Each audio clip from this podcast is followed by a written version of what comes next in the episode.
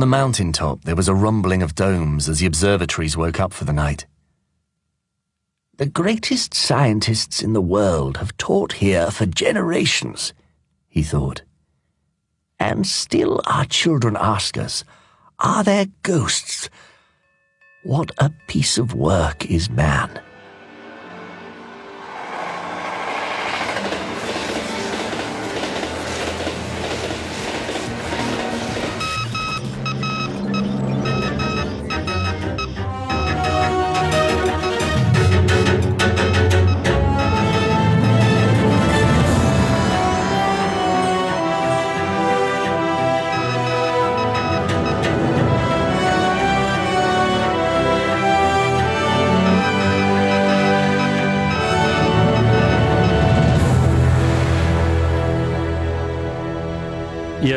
CRE, Technik, Kultur, Gesellschaft. Mein Name ist Tim Pritlaff und das hier ist die 186. Ausgabe und die erste, die auf den Namen CRE hört.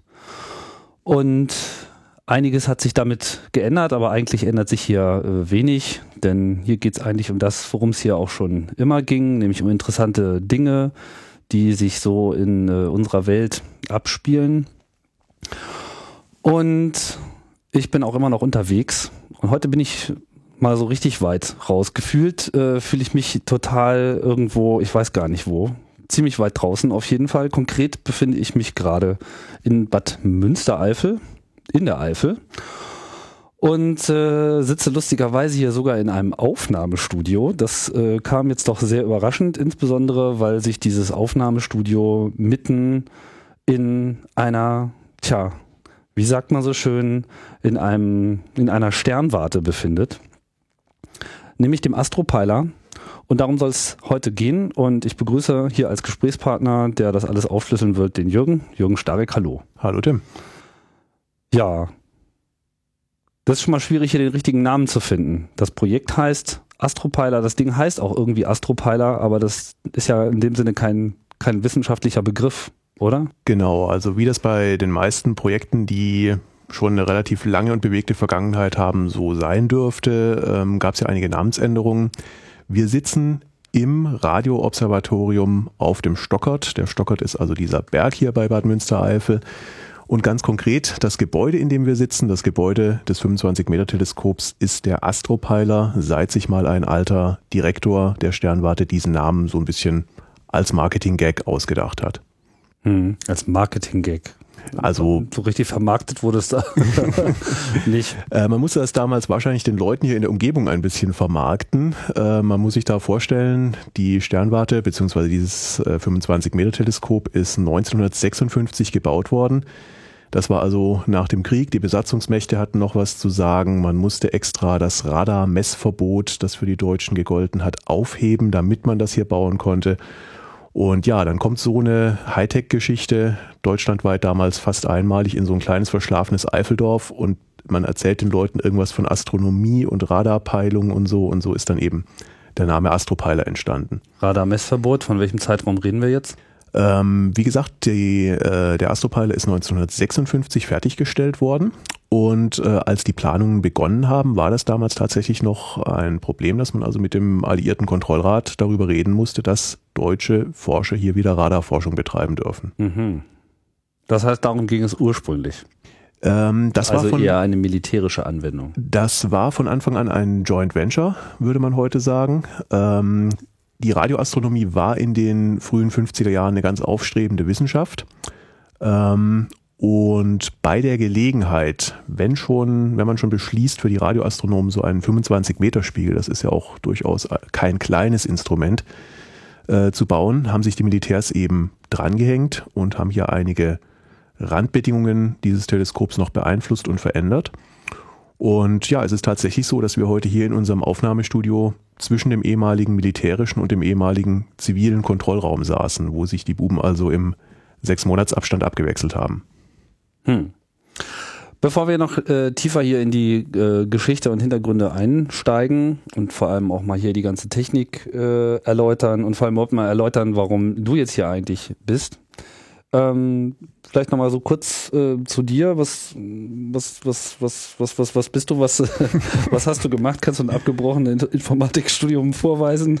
ja, ich, ich passe hier nicht so ganz rein. Ich kann kein abgebrochenes, sondern ein gerade eben fertiges Informatikstudium vorweisen. Dafür kann ich ein abgebrochenes Physik, Informationstechnik und Technoinformatikstudium vorweisen. Also, also ich hoffe, schon das gleicht das wieder aus. Beides sozusagen. Genau. Aus Country und Western. Country und Western, äh, immer von beidem nur das Beste. Ja.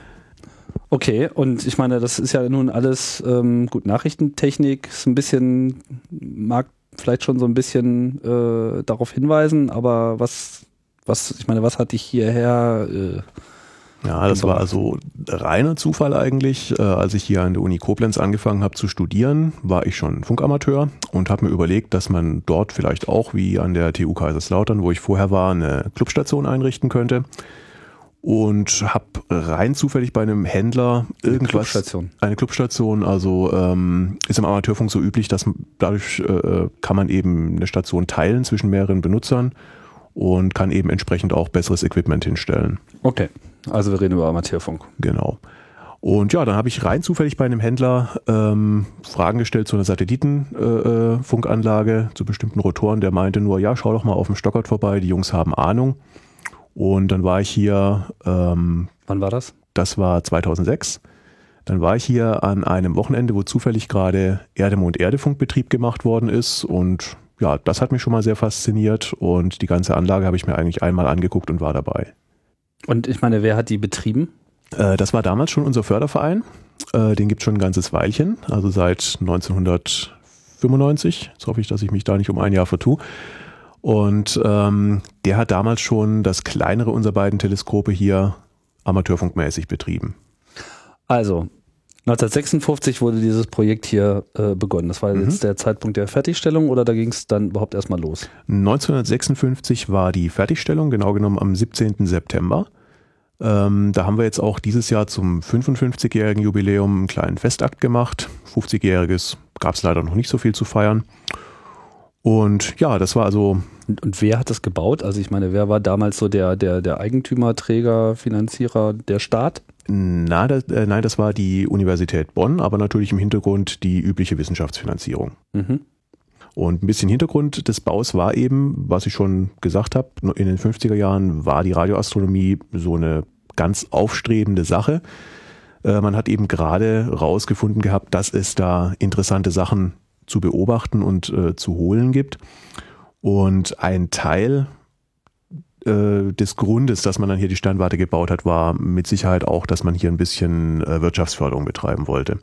Wenn man also bei uns im, im Eingang mal auf der Tafel guckt, wo sich die ganzen Baufirmen verewigt haben, sind da die ganzen großen deutschen Konzerne dabei, AEG und äh, Krupp Alket und so weiter. Ähm, den wollte man mal wieder einen Auftrag geben von Seiten der Regierungen aus und man wollte auch ein bisschen Infrastruktur hier in die Eifel bringen. Mhm. Und wie lange hat die Uni das dann betrieben?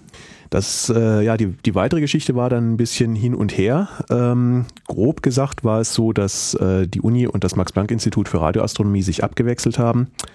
Äh, 1976 ist der 25-Meter-Spiegel hier vorübergehend stillgelegt worden. Das war zu der Zeit, als äh, das 100-Meter-Teleskop in Effelsberg in Betrieb ging. Das ist hier 15 Kilometer von uns entfernt. Und da hatte man dann fürs erste Mal geglaubt, naja, also jetzt haben wir ein 100 Meter Gerät, jetzt brauchen wir den alten Stockert hier nicht mehr. also die 25 Meter beziehen sich auf den, genau, auf den Durchmesser äh, dieser Antenne. Also im Prinzip diese dicken Schüsseln, mhm. wenn man sie äh, kennt, ist ja auch so ein ikonisches äh, Bild so irgendwie genau. aus dem genau. ganzen Astrobereich. Ähm, und hier gibt es zwei davon. Hier gibt es zwei ne? davon, genau. Die wurden ähm, auch beide gleichzeitig gebaut? Der 10-Meter-Spiegel ist ein bisschen später gebaut worden. Ähm, der ist 1965 erst fertiggestellt äh, worden. Da können wir vielleicht nachher noch ein bisschen was dazu sagen. Die Geschichte, warum man den gebraucht hat, ist relativ kompliziert. Mhm. Ähm, ähm, wir waren jetzt gerade noch bei der Stilllegung, wollte ich gerade noch kurz fertig machen. 79 ging es dann hier wieder los. Und ja, also, also, es wurde stillgelegt, weil man hatte dann das Größere. Man hatte das Größere. Und irgendwie Size das ähm, Meta und dann dachte man so, wozu genau. brauchen wir noch mit diesem Klimperkram, brauchen wir gar nicht äh, weiter rumzuspielen. Aber es war für damalige Verhältnisse, als es gebaut wurde, schon recht groß. Es war damals, als es gebaut wurde, ganz kurz mal wenn nicht das größte, dann doch zumindest eins der größten frei beweglichen Radioteleskope der Welt. Mhm. Ähm, wenige Monate später ist in Jodrell Bank in England ein 75 Meter Gerät in Betrieb gegangen, das auch heute noch äh, in Betrieb ist. Dann war hier natürlich dieser Rekord weg.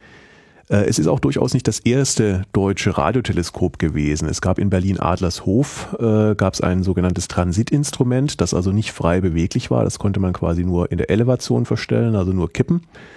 Ähm, von dem gibt's heute leider nichts mehr. Das heißt, was wir hier stehen haben, ist zumindest mal das einzige erhaltene Radioteleskop der Gründerzeit. Äh, vor allem ist es auch eins, äh, also jetzt mal rein architektonisch gesehen, eins dieser ganz seltenen Teleskope, wo man das Betriebsgebäude drunter gebaut hat. Mhm. Das ist also, Also steht nicht frei auf der Wiese und dann hat man noch ein Haus daneben, Genau. sondern wir sind jetzt so unmittelbar unter, unter diesem Teil und das ist so eine Betonstruktur, die das trägt, wie so ein, ja, wie so ein Tipi sieht es aus und Genau. äh, ja, da sind dann die, die Räume eingebaut, so auf drei, vier Etagen und obendrauf ist die Mhm. Schüssel. genau. Das kennt man sonst vielleicht noch vom Teleskop in Parks in Australien, das äh, durch den Film The Dish ziemlich berühmt geworden ist. Ähm, wir sind hier, wenn wir am Renovieren sind in unserem Gebäude, immer wieder ein bisschen am Fluchen über diese Auslegung, weil man natürlich dann auch alle Technik durch diesen engen äh, Punkt, wo eben dieses Tipi oben zusammenläuft, durchbringen muss. Aber ist natürlich schon mal ein bisschen was Besonderes. Mhm. Ja, und danach, ähm, wie gesagt, 79 hat man sich dann überlegt, dass man hier doch zumindest Studentenpraktika und äh, etwas. Also das lag dann wirklich so richtig still im Sinne von geschlossen, keiner hier, kein Betrieb, nix, kein Strom. das nichts ist schon noch, nee, das ist schon noch gepflegt worden, Ja. ähm, war aber nicht mehr im wissenschaftlichen Betrieb. Also man muss auch dazu sagen, wissenschaftlicher Betrieb hieß hier nicht nur Messen, sondern hier gab es auch äh, ziemlich umfangreiche feinmechanische und Elektrowerkstätten. Die haben also hier diese ganze komplizierte Hohlleitertechnik zum größten Teil selbst gefertigt, so rein von der Mechanik her. Und ähm, diese Sachen sind damals nach Effelsberg gegangen. Mhm. Ja, und dann, wie gesagt, äh, hat man wieder einige wenige Forschungen hierher zurückgeholt, auch Studentenpraktika gemacht und ja, der für uns nächste relevante Termin war dann 1994, die letzte Diplomarbeit, die hier am Stockert gemacht worden ist. Das ist bei uns auch im Verein immer so ein bisschen stehender Begriff, 90 Tonnen auf den Punkt gebracht. Ähm, das war quasi nochmal das letzte moderne Steuerungssystem damals auf einem brandneuen 486 SX äh, ist das implementiert gewesen. Das haben wir dann auch vorgefunden, als äh, der Verein hier zum ersten Mal aktiv geworden ist, aber wir haben es leider aus verschiedenen Gründen nicht in Betrieb nehmen können. Und ja, nachdem sich dann 94 ähm, beziehungsweise 96, wo es dann endgültig stillgelegt wurde, äh, die Uni Bonn als damaliger Nutzer zurückgezogen hat, kamen hier verschiedene Privatnutzer auf das Gelände. Wenn man sich also unser Gelände anguckt, das ist relativ groß, äh, riesige Lichtung im Wald mit eben diesen beiden Teleskopen und ein paar Hilfsgebäuden drauf. Das ist dann also ganz verschieden genutzt worden. Und ähm, ja, 2005 bis 2006 ging es dann für uns richtig ernsthaft los. Da ging dann also die Sanierung des Geländes los. Aber diesen Verein, hast du gesagt, gab es ja schon vorher. Der Verein hat sich ähm, gegründet bei einer Grillfeier anscheinend. Da war ich also nicht dabei, das kenne ich nur vom Hörensagen, bei einer Grillfeier des Max-Planck-Instituts für Radioastronomie, die immer mal wieder gerne hier raufgekommen sind im Sommer. Und ja, die haben eben gesagt, naja, also zum Abreisen ist das eigentlich zu schade, da müsste man doch mal was machen. Mhm. Und äh, es hat sich dann dieser Förderverein gegründet. Da waren initial viele Leute vom Max-Planck-Institut drin, Funkamateure, Leute hier aus der Umgebung. Und ja, so das erste wichtige Ziel war eben den Abriss der Geräte zu verhindern und äh, ein möglichst sinnvolles Nutzungskonzept auf die Beine zu Aber es war bringen. zu dem Zeitpunkt nicht mehr im, wirklich im Betrieb. Richtig. Und es war auch nicht so, dass man es mal so eben durch den Schalter umlegen hätte wieder in Betrieb nehmen können. Nicht durch einen Schalter umlegen, aber damals wäre die Wiederinbetriebnahme deutlich einfacher gewesen, als wir es dann 2006 bis heute hatten. Also es war dann so zehn Jahre Dornröschenschlaf Genau. erstmal. Ja. Okay. Und Wa warum? Also ich meine, hat man dann schon zu dem Zeitpunkt, äh, also Ziel war erstmal äh, erstmal nicht abreißen, äh, wir denken uns was aus. sozusagen. Genau. Und das verfing dann zumindest schon mal so weit, weil ich meine, Abriss kostet ja auch Geld, muss man auch erstmal beschließen. Ja, das war natürlich auch ein bisschen schwierig, weil dann viele Interessen äh, wieder da beteiligt waren. Die Uni Bonn wollte eben dieses äh, Gelände nicht mehr finanzieren, wollte die Technik hier nicht mehr finanzieren müssen, weil sie keinen wissenschaftlichen Nutzen mehr darin gesehen hat. Und ähm, der Weg, der dann lag sie denn da richtig? Also meine ja, das ist ein bisschen eine komplizierte Diskussion. Sie lag im Prinzip schon richtig. Also wir können heute mit diesem Teleskop, obwohl wir hier sehr interessante neue Technik reinbekommen haben, nicht auf dem Stand der Forschung Radioastronomie betreiben. Es gibt aber durchaus Aufgaben, die wir auch heute noch in der Radioastronomie übernehmen können. Das mhm. sind vor allem Dinge, wo man nicht so hohe Anforderungen an das Instrument stellt, sondern wo man eben Zeit braucht die ähm, sonst teuer ist, die sonst sehr teuer ist, genau. Mhm. Und ähm, das ist natürlich auch die Studentenausbildung. Also wir hatten jetzt tatsächlich auch schon Anfragen von Universitäten der Umgebung, die halt wirklich auch gesagt haben, naja, ist doch schön, dass, dass bei euch nicht alles immer perfekt läuft und dass vielleicht auch mal diese alte 50er Jahre Technik zicken kann. Äh, dann kriegen die Leute halt auch mal mit, was da eigentlich hinter ihrem Computerbildschirm passiert. Mhm. Und das hat dann verfangen sozusagen. Also was wirklich äh, am Schluss dann die, dieses ganze Projekt gerettet hat, war der Denkmalschutzstatus für den Astropeiler. Mhm. Ähm, der ist also 2005, glaube ich, gekommen. Ah, ja. Und ähm, damit war eben klar, dass dieses Gebäude in dieser Form erhalten wird. Es gab eben zum Beispiel Pläne neben dem Totalabriss. Naja, wir können ja die Antenne oben runternehmen und eine Aussichtsplattform drauf machen oder so dieses Standardding, wir machen eine Disco draus, wir haben Architektenpläne, wo man quasi das ganze Gelände mit einem riesigen eingeschossigen Bungalow überbaut hätte. Das war also alles nicht so unseres. Mhm. Oh, war ja. Okay, also der Verein hat dann quasi Schlimmeres verhindert und in dem Moment, wo es den äh, Denkmalschutz hatte, war dann auch klar, die Antenne bleibt drauf. Genau. Dann heißt es aber auch, ich meine, ist ja so, so eine Struktur, wenn man sich da jetzt nicht drum kümmert, die geht ja dann auch irgendwann mal so vor die Hunde. Das muss ja dann irgendwie auch am Leben gehalten werden. Das ist richtig. Also wir hatten auch ähm, ziemlich starke Schäden durch diese lange Periode, wo das Gerät einfach nur rumstand quasi. Ähm, speziell oben in der Mechanik, die eben durch das Wetter sehr stark angegriffen war. Und ähm, was war das so Rost oder mechanische Schäden? Das oder? war überwiegend Rost. Also man muss sich das so vorstellen, dass unser Teleskop oberhalb des Gebäudes so eine kleine, so ein kleines Antriebshäuschen hat, so ähnlich wie so ein Kran-Antriebshäuschen, äh, an dem der eigentliche Spiegel gelagert ist. Der Spiegel wiederum besteht aus einer Gitterstruktur, die ist zum Teil aus Stahl, zum Teil aus Aluminium.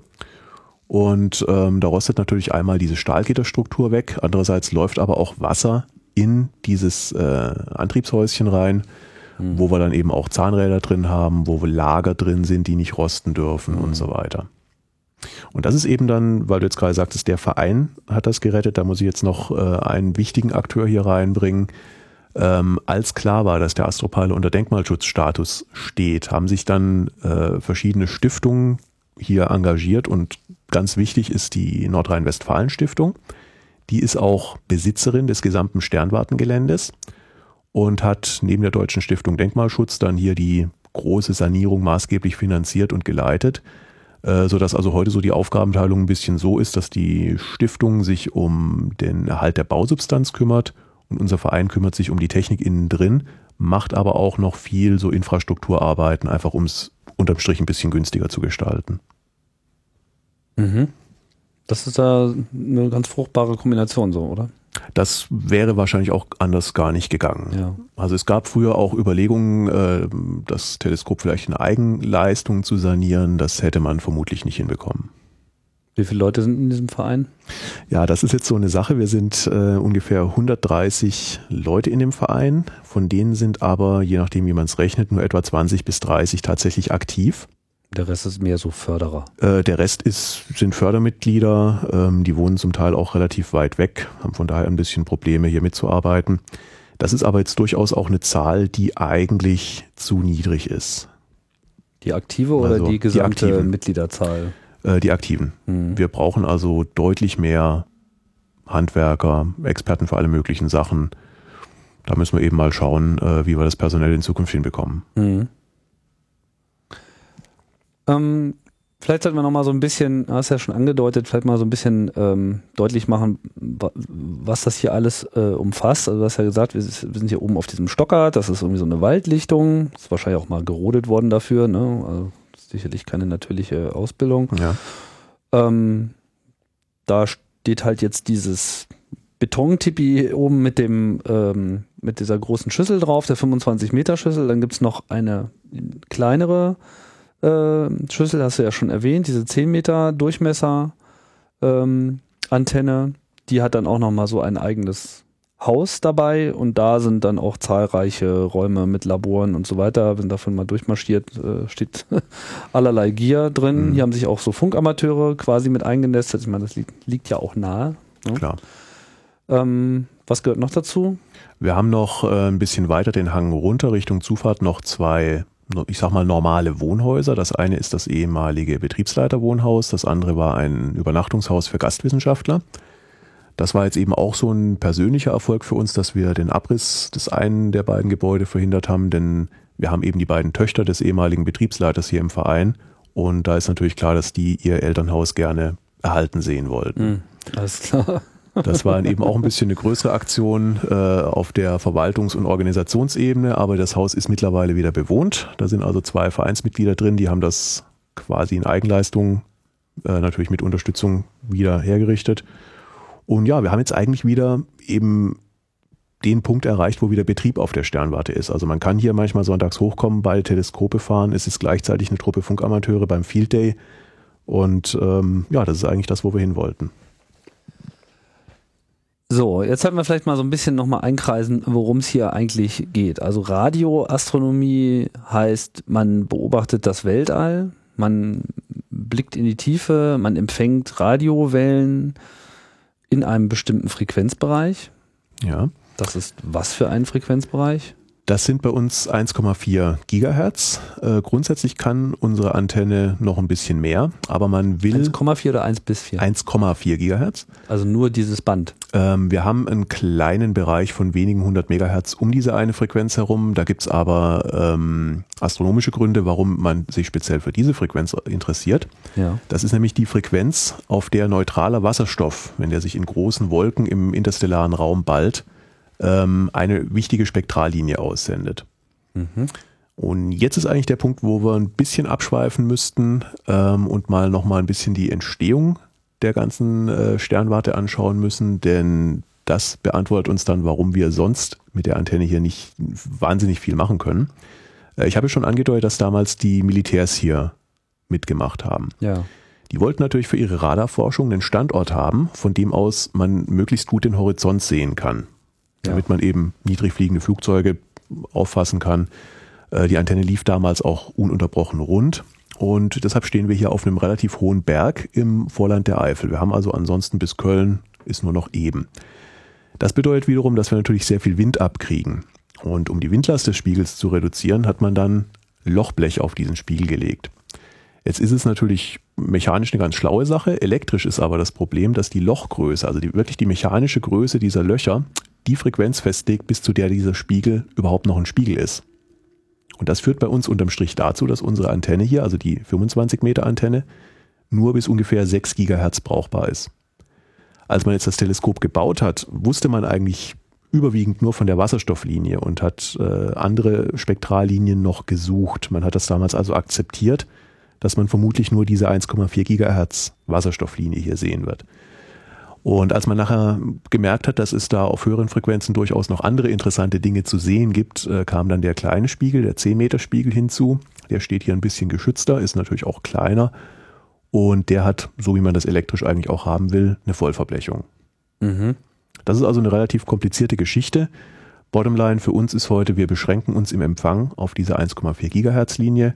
Da geht aber unter den Bedingungen, die wir hier haben, schon genügend Interessantes. Jetzt muss ich nochmal blöd fragen. Also äh, äh, Radioastronomie, also Empfang eines bestimmten Frequenzbereichs und Radar Mhm. sind ja eigentlich erstmal zwei unterschiedliche Sachen. Weil bei Radar Ja. muss man ja was senden und das empfängt man wieder. Ist das dann auch dieser selbe Frequenzbereich, der da genutzt wurde? Oder Nein, also äh, die Radarversuche, da habe ich jetzt die Frequenzen nicht im Kopf. Das ist aber nicht notwendigerweise die gleiche Frequenz. Ich hoffe sogar dringend, dass es nicht die gleiche Frequenz ist, denn um die 1,4 Gigahertz gibt es eine Schutzzone. Da ist also äh, auf einigen, äh, auf einem gewissen Spektralbereich ist dort jeglicher irdischer und äh, extraterrestrischer Sendebetrieb verboten. Das ist also eine geschützte Frequenz, die für die Radioastronomie freizuhalten ist. Extraterrestrischer Sendebetrieb ist verboten. Also die Aliens Äh, dürfen die- auch nicht. äh, mit, denen reden wir, sobald wir wissen, wie wir mit ihnen reden. Nein, also äh, da meine ich natürlich Satelliten. Das heißt, ich darf keinen Satelliten in den Orbit bringen, Ja. der diese Frequenz für Kommunikation verwendet. Okay, verstehe, weil man schon weiß, das ist irgendwie interessant. Aber was macht Genau. was macht es denn jetzt so interessant? Also Spektrallinie, was muss man sich da konkret drunter vorstellen? Mhm. Ähm, da passt jetzt was dazu, was wir vorher im, äh, besprochen hatten, dass es bei uns immer so ein bisschen die Diskussion gibt, nennen wir uns jetzt Radio Sternwarte oder Radio Observatorium. Radio Sternwarte versteht jeder und assoziiert es irgendwie gleich mit dem Weltall, aber der Haken ist, wir gucken uns hier eigentlich keine Sterne an, sondern was man in der Radioastronomie beobachtet, sind die kalten Gaswolken zwischen den Sternen und einige sehr besondere physikalische Effekte, äh, die, ja, da kommen wir vielleicht gleich noch dazu. Aber grundsätzlich ähm, ist eben die Idee, man will Astronomie in möglichst vielen verschiedenen Frequenzbereichen betreiben, um bestimmte Objekte vollständig zu verstehen. Und wir sind eben an dem Ende, wo wir uns um das äh, Gas zwischen den Sternen kümmern. Und da ist es jetzt eben so, dass wir Also ähm, den kalten Teil des Universums sozusagen. genau Weil es ist ja eigentlich ganz schön heiß, das Universum. Ähm, jein, das ist, ja, Temperaturen sind, sind eine schwierige Sache immer. Ähm, das hängt auch immer von den Drücken ab, ob man die überhaupt ernst nehmen darf und so weiter. Aber grundsätzlich ja, man kann sich kaltes Gas vorstellen. Und ähm, Aber was ist daran so spannend, dass man jetzt irgendwie sich äh, also das Experiment, was ich für mich irgendwie immer am, am eindrucksvollsten finde, weil das eben unser Weltbild und unser Weltverstehen mit beeinflusst, ist, dass wir hier in der Radioastronomie sehr einfach zeigen können, dass die Milchstraße eine Spiralgalaxie ist. Wenn ich mir so am Nachthimmel die Milchstraße anschaue, ist das ja ein relativ formloses Sternenband. Äh, man könnte sich im Prinzip vorstellen, dass jetzt also unsere Galaxie so eine Diskusform hat, wo die Sterne relativ homogen über den Radius verteilt sind. Äh, man könnte sich auch vorstellen, dass wir vielleicht äh, in, in einer Also die Erde ist keine Scheibe, aber unser Die- die Erde ist nicht unsere ein- Galaxie schon Genau. Genau, also das könnte auch noch sein. Und ähm, ja, das Interessante ist eben, wenn wir uns jetzt bestimmte Positionen in der äh, Milchstraßenebene mit einem Radioteleskop anschauen, dann finden wir dort eben Hinweise darauf, dass es äh, bestimmte dichte Gebiete gibt, wo sich Wasserstoffgas sammelt und Lücken dazwischen. Und wenn ich das jetzt mal auf die gesamte 360 Grad äh, Scheibe der Milchstraße verteile, diese Messungen, dann komme ich eben zu einer ganz typischen Spiralstruktur, wie wir sie mit optischen Teleskopen auch bei anderen Tele äh, Galaxien sehen. Mhm. Das heißt also, das ist eben so der ganz deutliche Hinweis, wir sind da nichts Besonderes. Im Prinzip sieht es auch nicht viel anders aus als bei der Andromeda-Galaxie oder bei vielen anderen. Und ähm, ja, das Schöne ist eben, wir können das heute sehr ad hoc zeigen. Also um das nochmal so ein bisschen plastischer zu machen. Also äh, da draußen ist so das Universum. Das ist ja bekanntlicher, bekanntermaßen recht groß. Mhm. Und auch unsere Galaxie, also da, wo wir jetzt hier äh, drum wirbeln mit unserer kleinen äh, Sonne, mit unserem Sonnensystem, mit, weiß ich, was so die aktuelle Schätzung, wie viele Milliarden Sterne, Sternensysteme und Sterne haben wir so in unserem Galaxie? Viele. 50 Milliarden oder 500 Ich hab die Milliarden. Zahl jetzt ich habe die Kopf, Zahl auch schon wieder durcheinander. Wie auch immer. Auf jeden Fall ist mehr, als man so an einem Nachmittag ja. durchgezählt bekommt. Und wenn wir jetzt äh, nach oben schauen, dann ist es ja im Wesentlichen so dieses weiße Band, hence the name Milky Way. Also deswegen hat man es Milchstraße genannt, weil man das eben so wahrgenommen hat. Und ähm, wir befinden uns aber eben auf dieser, wir, wir blicken sozusagen auf, auf der Frisbee-Scheibe stehend auf diese Frisbee-Scheibe und deswegen nehmen wir das eben einfach so als Band wahr oder als ja, flaches äh, Genau, also-. Und wenn man jetzt diese Antenne ausrichtet und da reinblickt, dann empfängt man eben Wellen, elektromagnetische Wellen in diesem 1,4 Gigahertz Bereich, die von diesem gesamten, von dieser gesamten Galaxie, natürlich von dem ganzen Universum, aber in dem Fall halt im Wesentlichen von der Galaxie ausgestrahlt wird. Und das wird ausgestrahlt von dem Wasserstoff, Von dem Wasserstoffgas zwischen den Sternen. aber das Gas strahlt ja in dem Sinne selber nicht. Genau, also da kommen wir jetzt ein bisschen in die Strahlungsmechanismen rein. Ähm, grundsätzlich strahlt Wasserstoff, wenn man den einfach in Ruhe lässt, sehr selten doch mal ein bisschen. Und zwar ähm, ungefähr, ich kann jetzt sein, dass ich mich um eine Größenordnung verschätze, aber es macht dann auch nicht mehr viel aus. Äh, Im Milliardenjahre-Bereich ungefähr kippt der Spin des Elektrons, das das Proton im Wasserstoff umkreist, gerne mal um. Das Milliarden Jahre, also ja. einmal in einer Milliarden Jahre kippt da was um. Genau, also wenn ich jetzt ein Atom betrachte, dann ist äh, die Wahrscheinlichkeitsverteilung so, dass ich im Bereich von Milliarden Jahren da mal so einen Spinflip beobachte.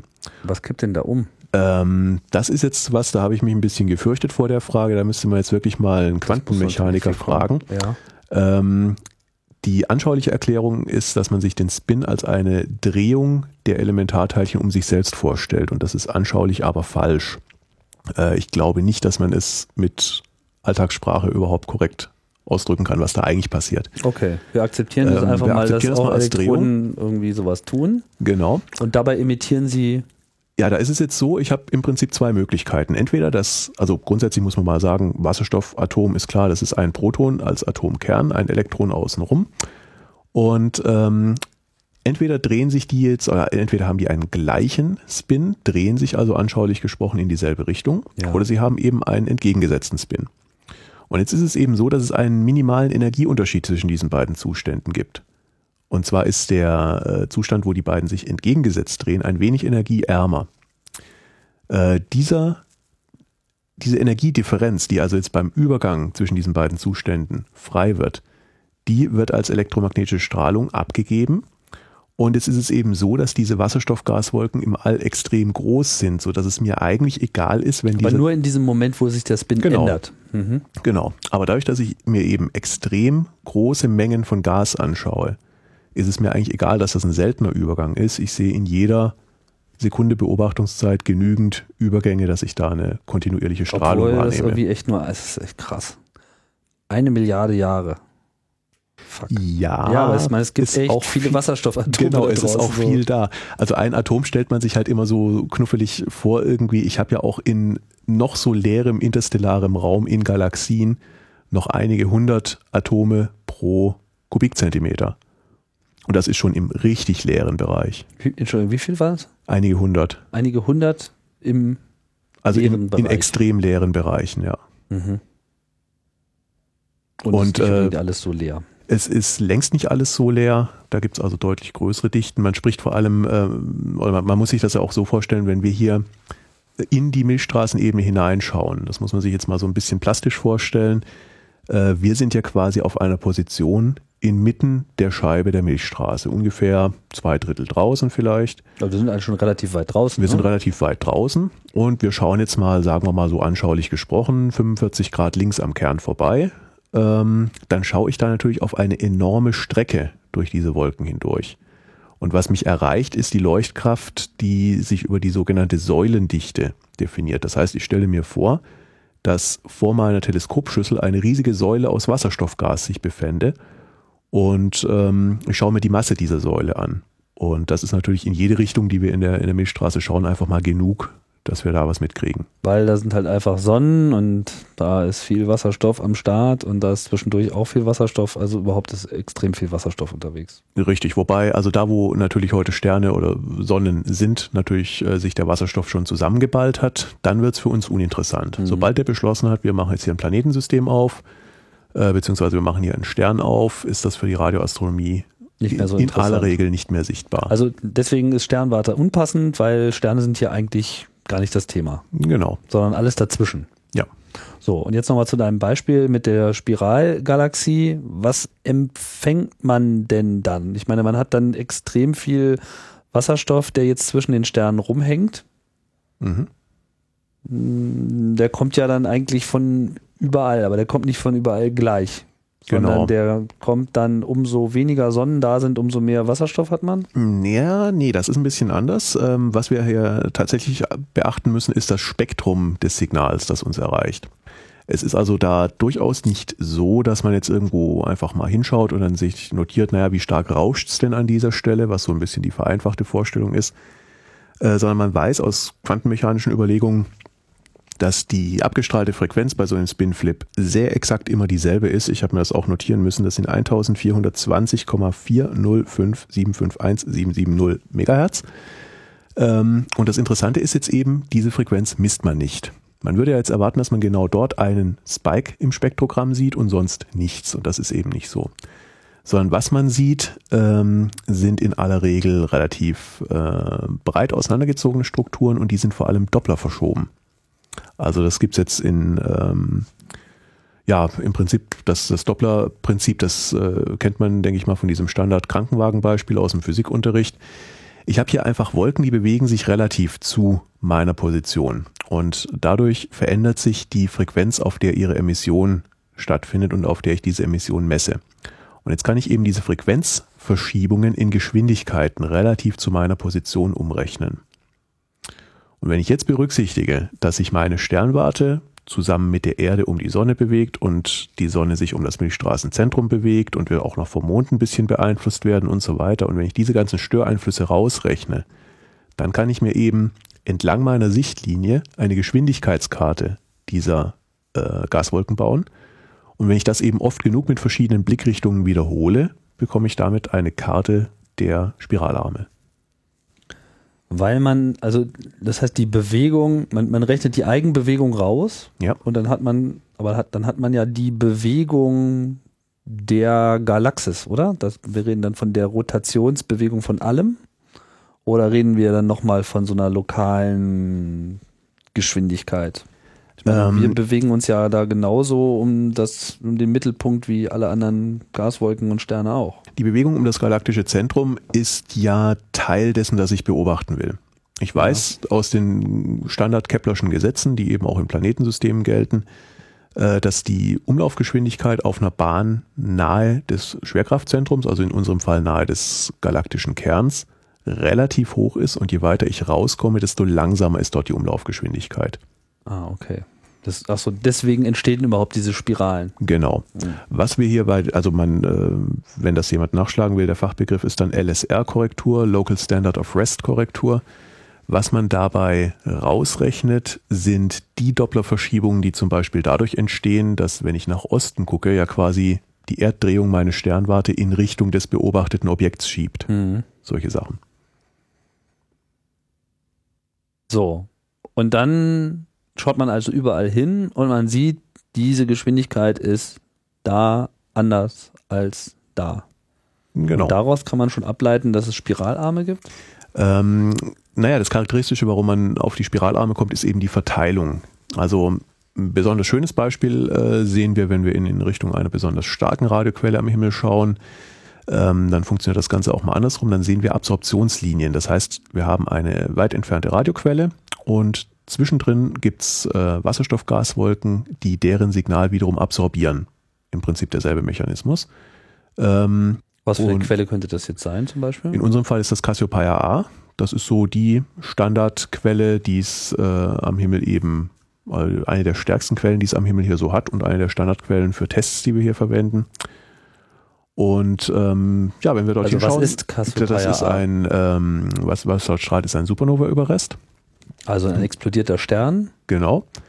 Ähm, wo sozusagen alle Bestandteile dieses Sterns irgendwie in so einer bunten Wolke sich Genau. um die Umgebung herum verteilen. Ja, also für unsere Zwecke ist das jetzt einfach mal kurz nur eine Eichquelle. Der genaue Mechanismus ist, äh, komm, können wir vielleicht gleich nochmal drauf kommen. Okay.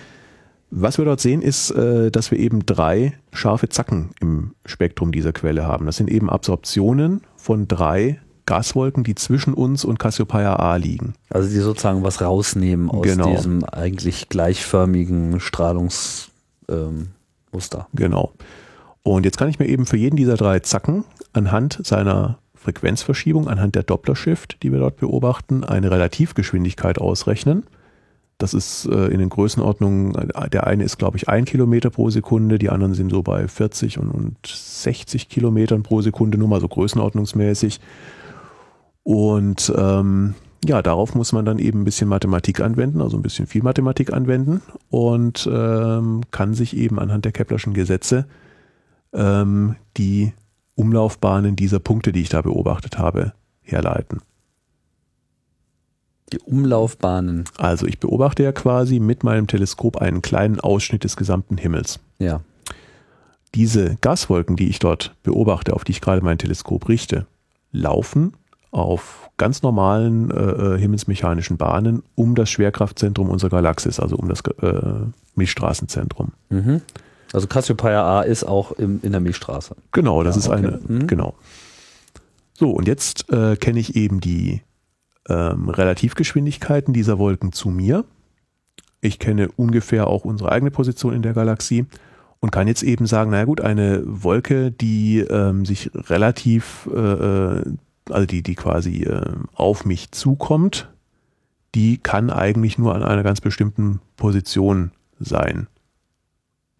Und das ist eben, diese, diese Messung wiederholt man einfach im Abstand von wenigen Graden über die gesamte Milchstraße und kann sich so eine Karte der Veränderungen äh, machen. Veränderungen ja, quasi. Okay, also man kann gar nicht erstellen. mal, nicht so, man misst da jetzt und aus der Messung kann man irgendwas ableiten, sondern man muss eigentlich über einen längeren Zeitraum diese Bewegung beobachten und dann Das ist, setzen. nee, das ist kein längerer Zeitraum. Also ich sehe ja zu jedem beliebigen Zeitpunkt, gucke ich da hin und sehe in wenigen, also wir, ich weiß gar nicht, wie lange, wir, wir messen weniger als äh, zehn Sekunden da dran, Mhm.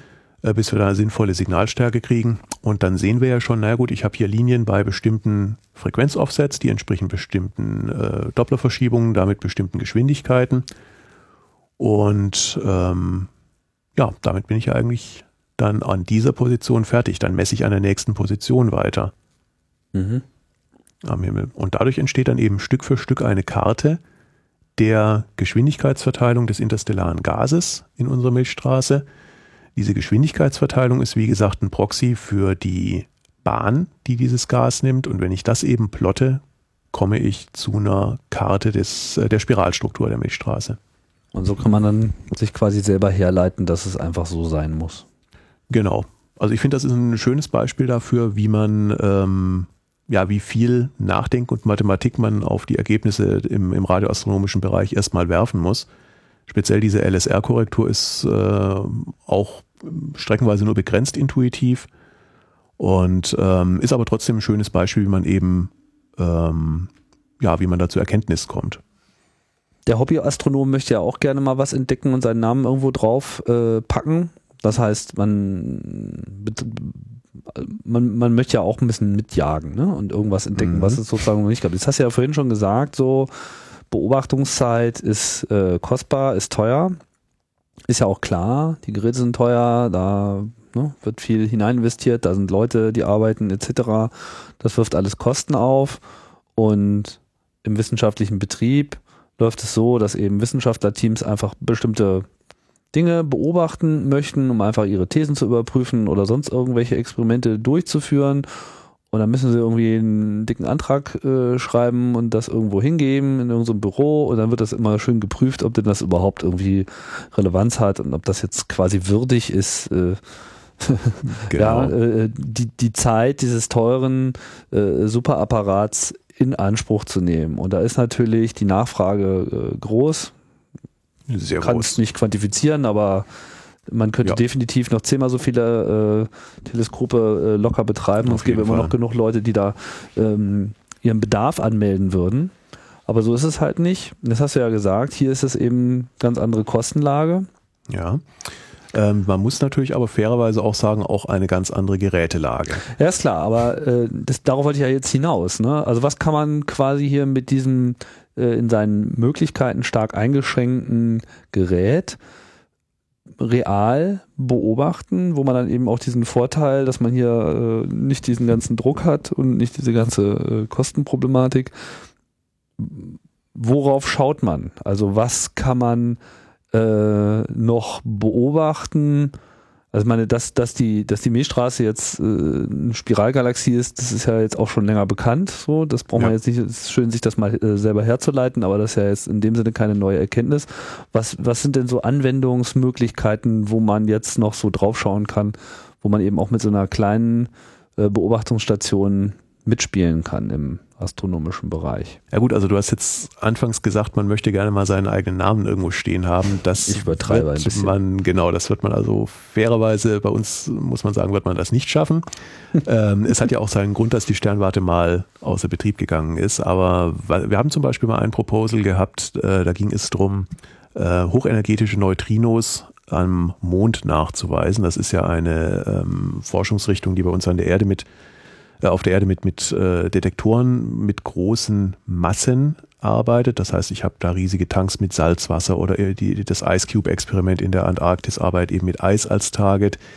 Da gab es ein Proposal, dass man eben den Regolith des Mondes, also dieses, äh, dieses Sand-Glaskugel-Gemisch, das die Oberfläche des Mondes bildet, als Target benutzt und ähm, mit unserem Radioteleskop dann über Jahre hinweg den Mond trackt und eben dabei versucht, äh, Hinweise auf diese hochenergetischen Neutrinos ähm, zu finden. Warum braucht man da jetzt so einen festen Neutrinos haben die Eigenart, dass sie mit äh, klassischer Materie kaum interagieren.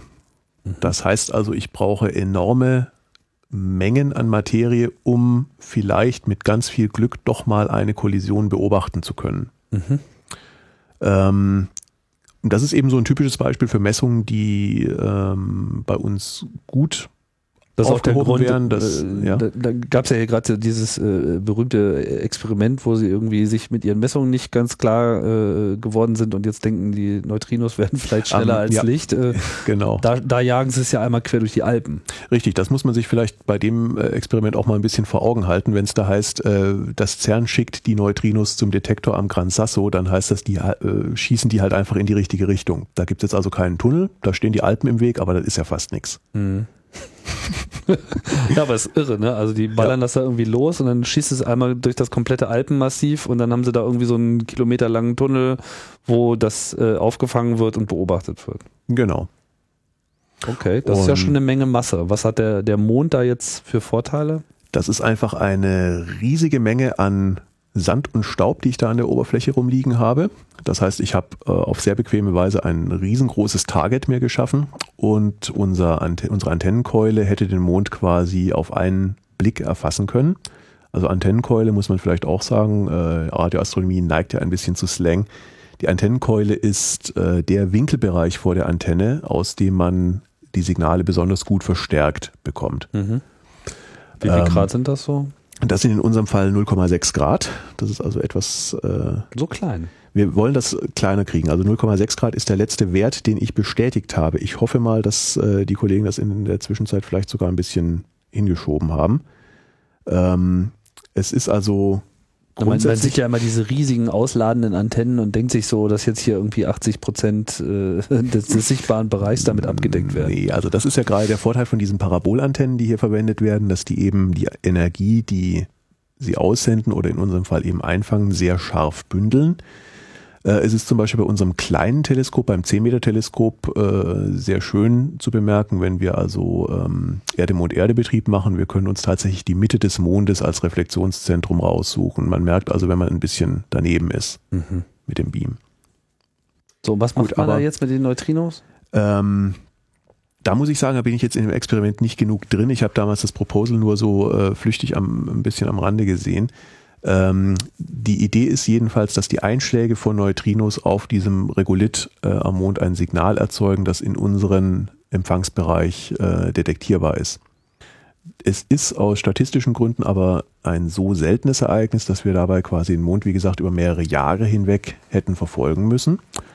Und ähm, das ist eben so ein typisches Beispiel für, ähm, für Programme, die bei uns gut aufgehoben sind Haken ist natürlich auch da wieder, da müssen wir auch ein bisschen dran denken. Wir fahren hier ähm, zwar mit moderner Steuerungs- und Messtechnik, aber auch noch auf den alten 50er Jahre äh, Kugellagern und äh, da kann natürlich immer auch mal zwischendurch was kaputt gehen. Mhm. Das ist eben beim Betrieb von so einer historischen Sternwarte einfach un, äh, unabänderbar. Ähm, aber grundsätzlich sind wir also für alle Langzeitbeobachtungsprogramme offen. Mhm. Ihr habt jetzt, das haben wir auch in dem Sinne noch gar nicht angesprochen, ist ja nicht nur so, dass das Ding jetzt hier unter Denkmalschutz gegangen äh, ist und dann wurde es irgendwann nochmal eingeknipst, sondern ihr habt euch irgendwie hier richtig die Kante gegeben und das Teil ähm, wieder auf Vordermann gebracht.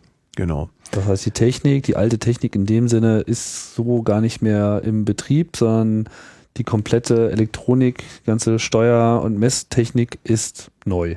Genau. Ähm, das ging eben 2006 mit Beginn dieser großen Sanierung los. Da mussten wir uns dann eben auch mal überhaupt mal Gedanken machen, was hier zu tun ist. Aber es war von vornherein klar, äh, wir wollen dieses Gerät wieder in Betrieb nehmen. Und ähm, was wir am Anfang noch überlegt hatten, war natürlich die existierenden Teile der Steuerung wieder in Betrieb zu nehmen. Da hat sich dann aus diversen elektrischen Problemen heraus gezeigt, dass das vermutlich nicht erfolgversprechend ist. Es war damals einfach so, dass natürlich ähm, den Beschäftigten wahrscheinlich schon klar war, dass die Sternwarte nicht mehr so wahnsinnig lang in Betrieb sein muss. Äh, außerdem konnten die ja auch immer jeweils ihren Kollegen fragen, wenn sie gebastelt haben und entsprechend haben wir hier ein relativ unübersichtliches Setup vorgefunden, wo dann eben undokumentierte Kabelverbindungen irgendwo drin waren und äh, ja, wo die Widerstände irgendwie, äh, wo, wo die Relais irgendwie mit Widerständen zum Funktionieren überredet wurden. Das war also, wäre ein zu großer Aufwand gewesen, sich da wieder einzuarbeiten. Ja. Und dann ist eben was passiert, was bei uns in der Vereinsgeschichte immer wieder passiert ist. Dann stand irgendwie genau zur richtigen Zeit die richtige Person vor der Tür. In dem Fall war das ein Elektromechaniker, ähm, der sowohl Ahnung von Automatisierungstechnik als auch von Maschinenbau hatte. Und ähm, dann haben wir uns eben darauf geeinigt, ähm, und hier quasi eine moderne Steuerung einzubauen, wie man die heute in Werkzeugmaschinen auch finden würde. Das heißt, wir haben jetzt eine SPS-basierte Steuerung, ähm, verwenden noch die alten Antriebe und die alte, das alte Getriebe und ähm, haben dadurch eben die Möglichkeit, mit modernen Rechnern, nicht mit dem vorher erwähnten 486er, ähm, auch computergesteuertes Teleskop zu fahren. Mhm. Und dazu kommt eben ähm, eine komplette Neuverdrahtung aller relevanten Teile in Sicherungstechnik und Antriebstechnik und äh, ein komplett neu aufgebauter Steuerraum.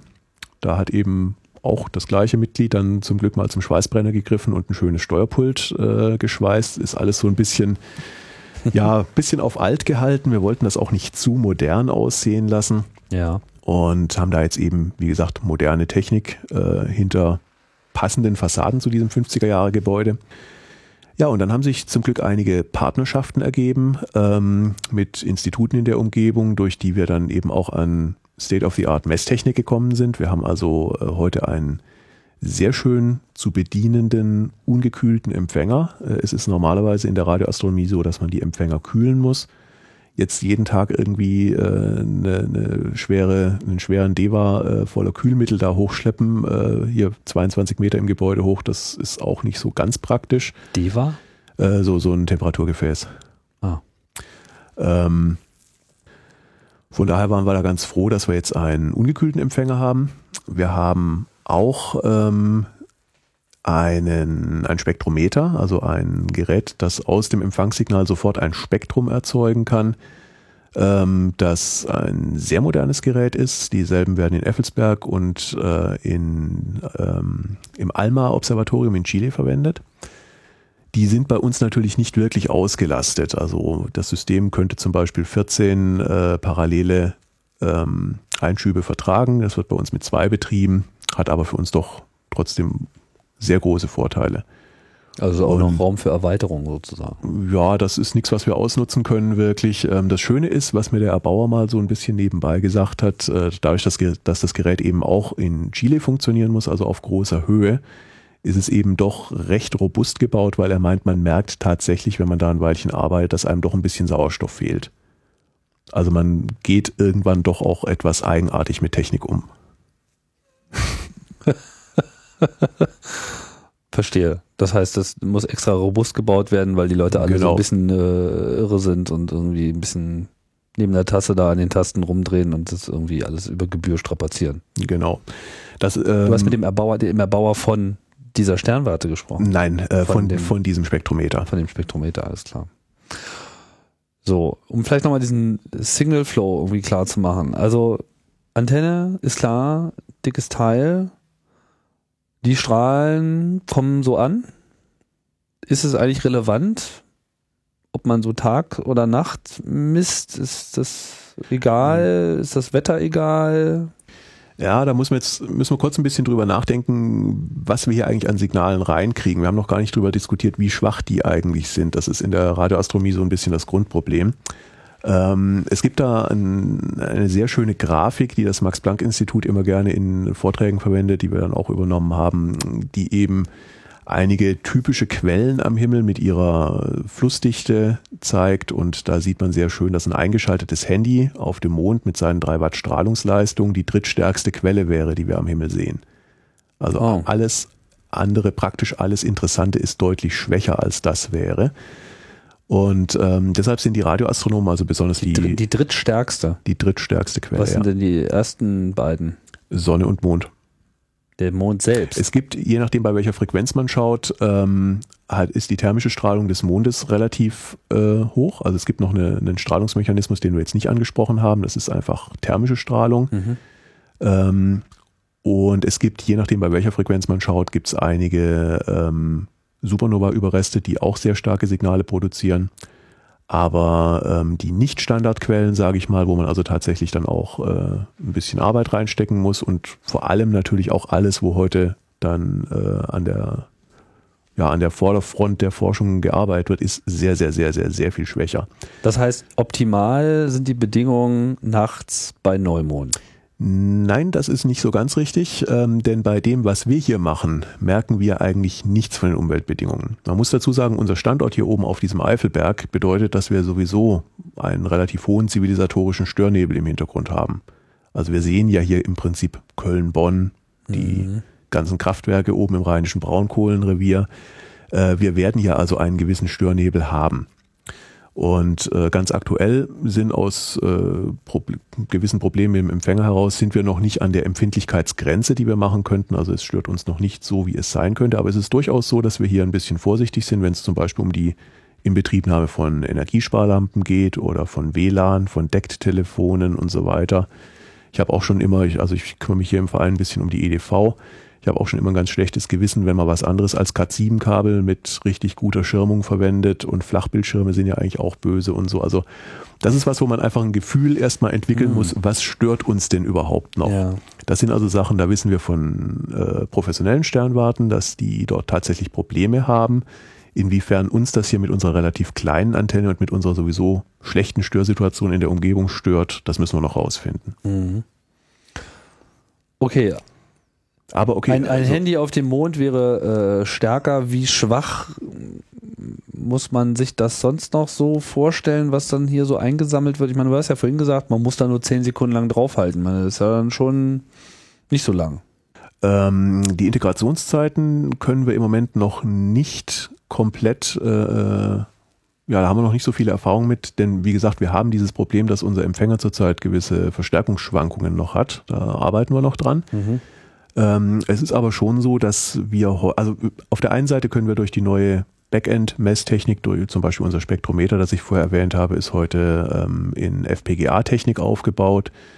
Da haben wir einen gewissen Empfindlichkeitsgewinn und können gewisse Messungen, die früher so mit viel Aufwand im Stundenbereich am Rand der Nachweisgrenze waren, können wir heute immerhin in einer halben Stunde relativ hochwertig machen. Also sozusagen die, auch die Einschränkungen dadurch, dass das Ding eben so limitiert ist und so alt, lassen sich teilweise durch die bessere Messtechnik und fortgeschrittene Empfangstechnik genau. da verbessern. Genau. Ich wollte mal vielleicht kurz diesen Signallauf ein bisschen äh, klar machen, damit wir auch mal diese ganzen mhm. Geräte äh, in Kontext kriegen. Also die Strahlung kommt jetzt irgendwie äh, an, ja? ja. Gott sei Dank liegt kein Handy auf dem Mond und trifft nun auf die Antenne. So, mhm. das ist halt dieses Parabol und alles wird so gleichförmig in die Mitte zusammengefasst, wie das bei einer normalen Satellitenschüssel halt auch ist. So. Und genau. in der Mitte hängt dann, wie nennt man das Teil? In der Mitte hängt der Empfänger. Der Empfänger. Ähm, grundsätzlich, wir haben jetzt hier ein sogenanntes Primärfokussystem, da hängt im Brennpunkt der Empfänger der kleine Spiegel und früher auch unser Teleskop hier waren sogenannte Casse-Grain-Konfigurationen. Da hat man dann nochmal einen Hilfsspiegel, der dann das Signal erst zum Empfänger äh, wirft, aber das ist äh, elektrisch nicht relevant. Ja, der Empfänger ist im Vergleich zu dem, was man so als Kommunikationsempfänger kennt oder als Datenfunk, WLAN-Empfänger und so relativ einfach aufgebaut, denn wir müssen ja hier nichts demodulieren. Wir kriegen ja hier ist quasi der auch neu oder ist, ist der das noch Der Empfänger ist neu. Der stammt aus einer Kooperation mit der äh, FAR, dem Fraunhofer Institut für Radartechnik. Ähm, die betreiben hier in Wachtberg nochmal eine aktive Radarantenne und äh, möchten bei uns, äh, möchten mit uns zusammenarbeiten mit einem, äh, im Rahmen eines Programms, das nennt sich Space Debris. Da geht es also darum, Trümmerteile im All per Radar zu erkennen. Die hätten uns gerne als Sekundärempfänger. Hm. Und ähm, ja, so als quasi als Nebendesignziel kann dieser Empfänger eben nicht nur die Radarfrequenz empfangen, sondern auch unsere Wasserstofflinie. Und wie, ich meine, wenn ihr Radar macht, dann müsst ihr ja auch senden. Ne? Nein, also da wird äh, gesendet wird aus Wachtberg. Das ist eben diese 35 Meter Radaranlage der FHR, nennt sich TIRA. Ähm, und wir sind dann quasi Sekundärempfänger. Das ah, heißt, ah, wir, äh, wir sorgen einfach dafür, dass es da keine Mehrdeutigkeiten gibt, wenn die ihre Signale auswerten. Mhm. Okay, also es muss Gut. nicht zwangsläufig aus derselben Richtig. An derselben Stelle äh, erzeugt werden, wie es äh, empfangen wird. Genau. Es muss nicht da empfangen werden, wo es gesendet wird. Gut. Vielleicht nochmal zurück zu diesem Signalweg. Also Strahlen treffen auf, werden mhm. gebündelt, landen bei diesem Empfänger. Der ist neu. Genau. So. Und der macht dann was da draus konkret? Äh, Im Empfänger kommt zunächst mal ein Bauteil mit dem wunderschönen Namen Automode Transducer zum Einsatz. Äh, das ist im Prinzip ähm, nichts anderes als eine Polarisationsweiche. Das heißt, wir splitten zunächst mal das horizontal polarisierte vom vertikal polarisierten Signal. Ähm, in aller Regel ist Energie, die uns aus dem All erreicht, unpolarisiert. Es gibt einige Quellen, bei denen dann die Polarisationsrichtung äh, merkbar unterschiedlich ist. Das ist dann eben nochmal eine zusätzliche Informationsquelle. Für, ähm, für, die Leute wie zum Beispiel mich, die mit Polarisation nicht äh, täglich hantieren, wie muss man sich das vorstellen? Ähm, unter Polarisation versteht man eine Ausrichtung von elektromagnetischen Wellen. Das äh, anschaulichste Beispiel ist vermutlich bei Licht. Man kennt das von diesen Polarisationsfolien. Das Licht, das ich von der Sonne oder von einer ganz normalen Lampe empfange, ist unpolarisiert und ich kann es durch Zwischenschalten einer Polarisationsfolie polarisieren. Das heißt, ich filtere alle die Schwingungen raus, die nicht in einer bestimmten geometrischen Ebene, mal ganz pragmatisch gesprochen, parallel zum Tisch sind. Ja. Ähm, genau das gleiche sehen wir eben bei Radiowellen auch. Die können in ihrer Schwingungsebene in seltenen Fällen auch mal gerichtet sein. So, und nach diesem, äh, nach dieser Polarisationsweiche folgen dann zwei Empfänger, die im Detail natürlich schon ziemlich anspruchsvoll sind, aber konzeptuell sehr einfach. Ich habe ein Bandfilter, das also unerwünschte Frequenzen aussperrt. Mhm. Ich habe einen Verstärker und einen Detektor. Das ist so das Grundprinzip von allen Radiometern oder von allen radioastronomischen Empfängern. Ähm, ganz vereinfacht und anschaulich gesagt ist das ein Gerät, was also Frequenzen oder was ganz bestimmte Frequenzen, ich habe ja das Filter vorne drin, erst verstärkt und mir dann diese Hochfrequenz in irgendeiner Form zugänglich macht. Und dieses zugänglich machen sieht bei uns so aus, dass wir direkt in der Empfängerkiste die eingehende Hochfrequenz umsetzen auf eine sogenannte Zwischenfrequenz. Das ist auch so ein Standardprinzip in der Hochfrequenztechnik. Ähm, ich habe eine Empfangsfrequenz, ich mische die mit einer Hilfsfrequenz, der sogenannten äh, Lokaloszillatorfrequenz und bekomme eine in der Regel niedrigere Zwischenfrequenz raus. Das macht man deshalb, weil niedrigere Frequenzen einfach sehr viel handhabbarer sind. Die kann ich durch ein Kabel lassen, ohne dass sie so wahnsinnig gedämpft werden. Wie viel werden. niedriger ist das jetzt als die 1,4 Gigahertz? Äh, unsere ZF müsste bei etwa 170 Megahertz liegen. Okay. Nee, die kann sein, dass ich mich jetzt gerade verrechne. Die LO-Frequenz ist so um die 1200. Okay, also signifikant. Genau. Mhm. Und damit haben wir eben den Vorteil, dass wir diese Zwischenfrequenz über ein ganz normales Kabel äh, übertragen können bis runter zum Empfänger. Äh, bis zu, Entschuldigung, bis runter zum, ähm, zur ZF-Verteilung erstmal. Mhm. Die ZF-Verteilung ist dann äh, also runter im Sinne von dann der Steuerraum. Runter da, tatsächlich genau ins Gebäude in den Steuerraum. Dort kommt diese Zwischenfrequenz erstmal auf den Verteiler und dieser Verteiler ist wirklich elektrisch völlig uninteressant. Der sorgt nur dafür, dass wir verschiedene Geräte anschließen können. Und jetzt kann ich mir diese Frequenz eben auf dem Spektrumanalyzer einfach mal anschauen, gucken, was da so ist.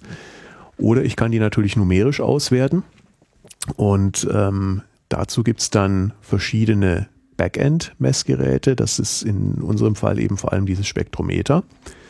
Und ähm, dann haben wir noch ein kleines sogenanntes Kontinuumsempfängerchen. Das äh, kommt vom Max-Planck-Institut in Effelsberg, nennt sich bei denen oder wird bei denen intern auch immer gerne Taschen-Backend genannt. Das ist wirklich so im Prinzip eine kleine Zigarrenkiste. Und ähm, ja, die wandelt im Prinzip das eingehende Zwischenfrequenzsignal in etwas, das ich mit dem Rechner direkt über eine Netzwerkbuchse auslesen kann. Der Spektrometer ist im Prinzip genauso komfortabel. Über eine Netzwerkbuchse. Genau. Was für eine Netzwerkbuchse? Ganz normales Ethernet. Ah.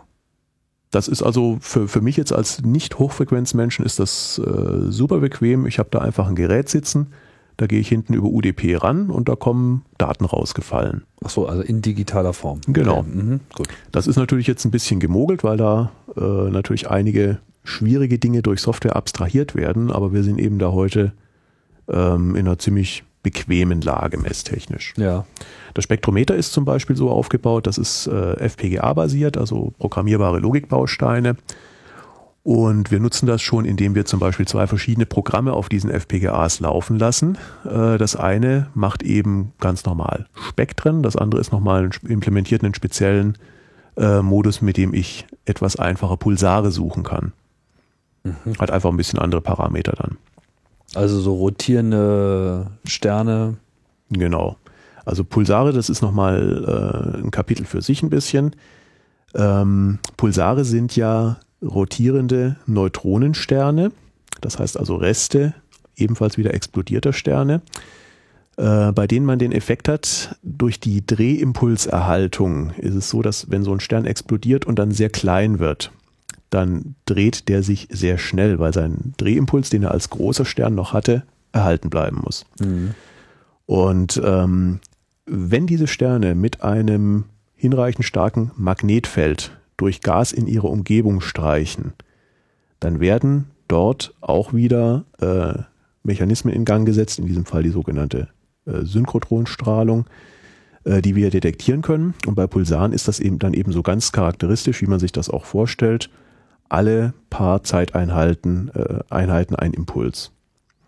Zeiteinheit kann in dem Fall von wenigen Sekunden bis in den Millisekundenbereich hineinreichen. Und das Schwierige bei der Pulsarsuche ist, ähm, dass man hier tatsächlich, da lasse ich mich auch gerne eines Besseren belehren, aber ich habe da auch schon mit einigen äh, Leuten gesprochen, die es eigentlich wissen müssten, dass man da tatsächlich keinen guten Algorithmus hat, mit dem man aus einem Signal herausfinden kann, ob da ein Pulsar drin ist. Man geht tatsächlich hin und probiert Faltungen mit äh, oder probiert äh, verschiedene Frequenzen durch. Das ist deshalb eine relativ rechenaufwendige Sache.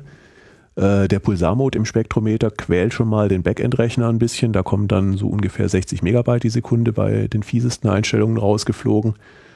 Und ähm, danach muss ich eben diese Daten, die ich da habe, tatsächlich äh, noch mit ziemlich viel Mathematik beackern und dann probiert man zu finden, ob da Pulsarsignale drin sind.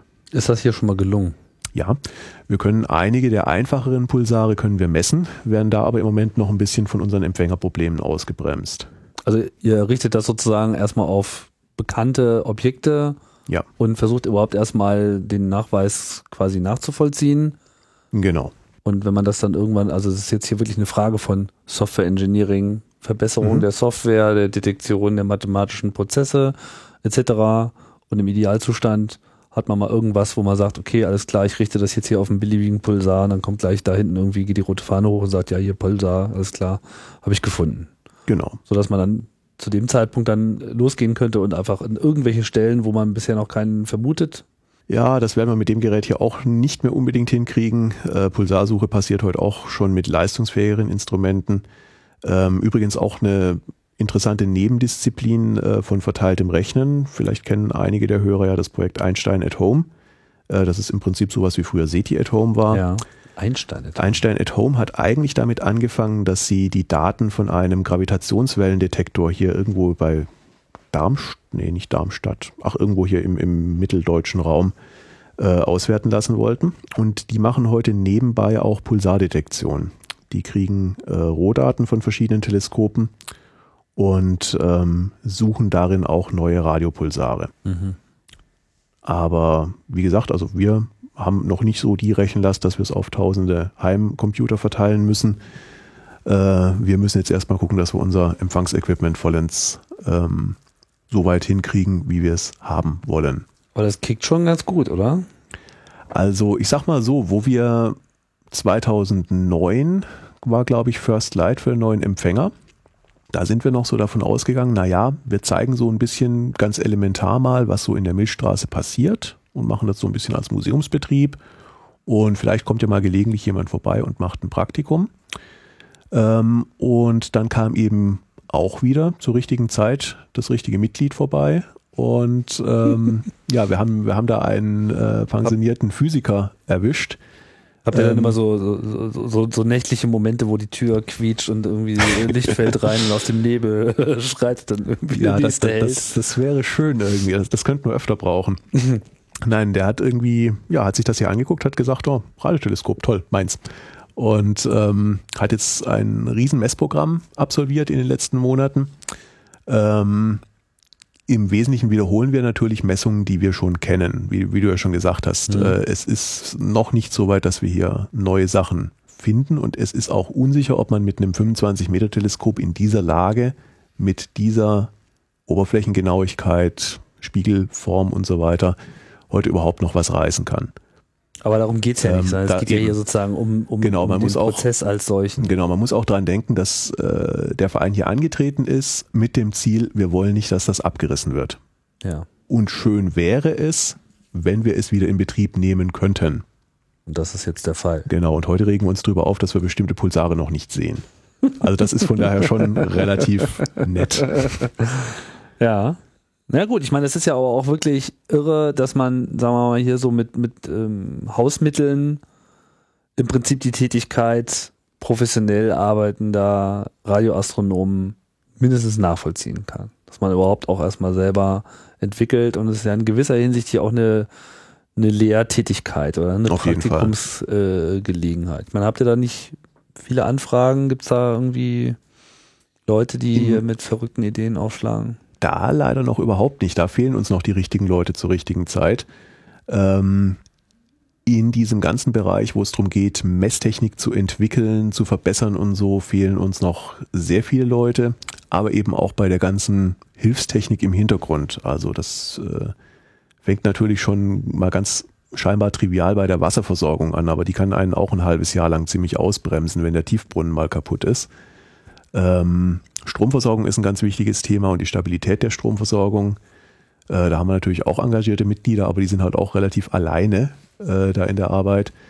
Geht dann weiter über das Computernetzwerk, die ganze Elektronik, die man im Hintergrund braucht. Da gibt es dann eben auch manchmal Anforderungen, dass man zum Beispiel mal ein kleines Gerätchen braucht, was in der Lage ist, programmierbare Rechteckimpulse zu erzeugen. Das ist eigentlich nichts, wo man als Elektronikbastler groß drüber nachdenkt. Aber wenn man eben gleichzeitig verschiedene Anforderungen von verschiedenen Seiten hat, ist das alles ein bisschen schwierig. Das, da merkt man einfach, dass äh, nicht genug Leute bei uns rumlaufen. Was man vielleicht in dem Zusammenhang nochmal erwähnen sollte, wir haben das ja nur so angerissen. Also, das ist ja hier riesig. Ja, also es Ja. gibt hier, äh, erstmal ist, ist das Teleskop riesig. Äh, gut, hier ist, ähm, die Räume sind hier teilweise recht kompakt, aber es gibt auch viele davon. Dieses andere Haus, das heißt, wie heißt das? Sonnenhaus? Das Sonnenhaus, ja. Warum heißt ist das also- Sonnenhaus? Äh, ja, da, wir sind noch gar nicht am 10-Meter-Spiegel vorbeigekommen. Der ist für die Sonnenbeobachtung auf höheren Frequenzen gebaut worden und entsprechend wurde eben das Laborgebäude, was zum Sonnenspiegel gehört, dann auch Sonnenhaus genannt. Ah, okay. So, aber da sind auch nochmal viele Räume. Ihr habt da sowieso auch nochmal so eine Funkamateur-Bereich. Mhm. Dann gibt's irgendwie einen Raum, der geradezu überquillt vor äh, äh, jeglichem äh, Messgerätarten, die ich so bisher äh, kennengelernt hatte. Also ich habe da irgendwie definitiv keinen Mangel an, was, was steht da alles rum? Äh, wir haben im Prinzip einen kompletten Hochfrequenzmessplatz bis in den Bereich von mehreren Dutzend Gigahertz. Das heißt also Spektrumanalyzer, Signalgeneratoren, Oszilloskope, äh, Netzwerkanalyzer, was man so braucht. Also der totale. Nerd-Traum eigentlich. So. Genau. Okay. Und eigentlich, ich meine, versteht ihr euch ja auch so ein bisschen so als Hackerspace? Ähm, ich glaube, ja, wie soll ich sagen? Also ich glaube, ich bin der Einzige hier im Verein, der eine gewisse Affinität zur Hackerkultur hat. Aber was wir hier machen, ist auf jeden Fall sehr ähnlich wie in Hackerspace. Mhm. Ich habe mir also ähm, vor kurzem äh, bin ich über diese Hackerspace äh, Design, nee, nicht Design Guidelines, Design Patterns gestolpert, Ja. die mal 2007 beim Kongress diskutiert worden sind. Mhm. Das können wir eigentlich voll unterschreiben. Das, das stimmt, was da steht. Also ihr seid Hackerspace compliant. Äh, Im Prinzip ja, mit, mit einer kleinen Ausnahme, das mit den Spenden sehen wir ein bisschen anders, aber ich meine, das ist glaube ich auch zwangsläufig so, wenn man das in, in dem Maßstab hier betreibt. Ähm, ansonsten, ja, ich hätte sehr gerne, dass hier das Projekt auch mehr als offene Werkstatt verstanden wird. Gibt's also ja nicht Clubmate irgendwie? Hier gibt's genau dann Mate, wenn ich welche mitbringe okay, und dann gucken alle anderen also komisch. Das kann also sich alles noch ein bisschen verbessern. genau. Aber, aber worauf ich hinaus wollte ist, hier ist Platz. Genau. Hier gibt's extrem viel Bedarf für genau. Fummelei und es gibt vor allem enorm viel Gerät. Richtig. Also es ist, äh, es ist ja einfach, es gibt hier einfach mehr Gerät, als derzeit äh, genutzt werden kann. Und wenn man sozusagen ja. so einen Space braucht, um einfach mal, wenn, wenn, man quasi in Messtechnik ist oder wenn man überhaupt in Elektronik ist oder äh, was auch immer man mit dem Ganzen machen kann, hier kann man sich sozusagen, hier kann man sich einfach einbringen und man kann vor allem dann auch einen konkreten Nutzen erzeugen für alle anderen Aktivitäten, die hier auch noch so abgehen. Genau.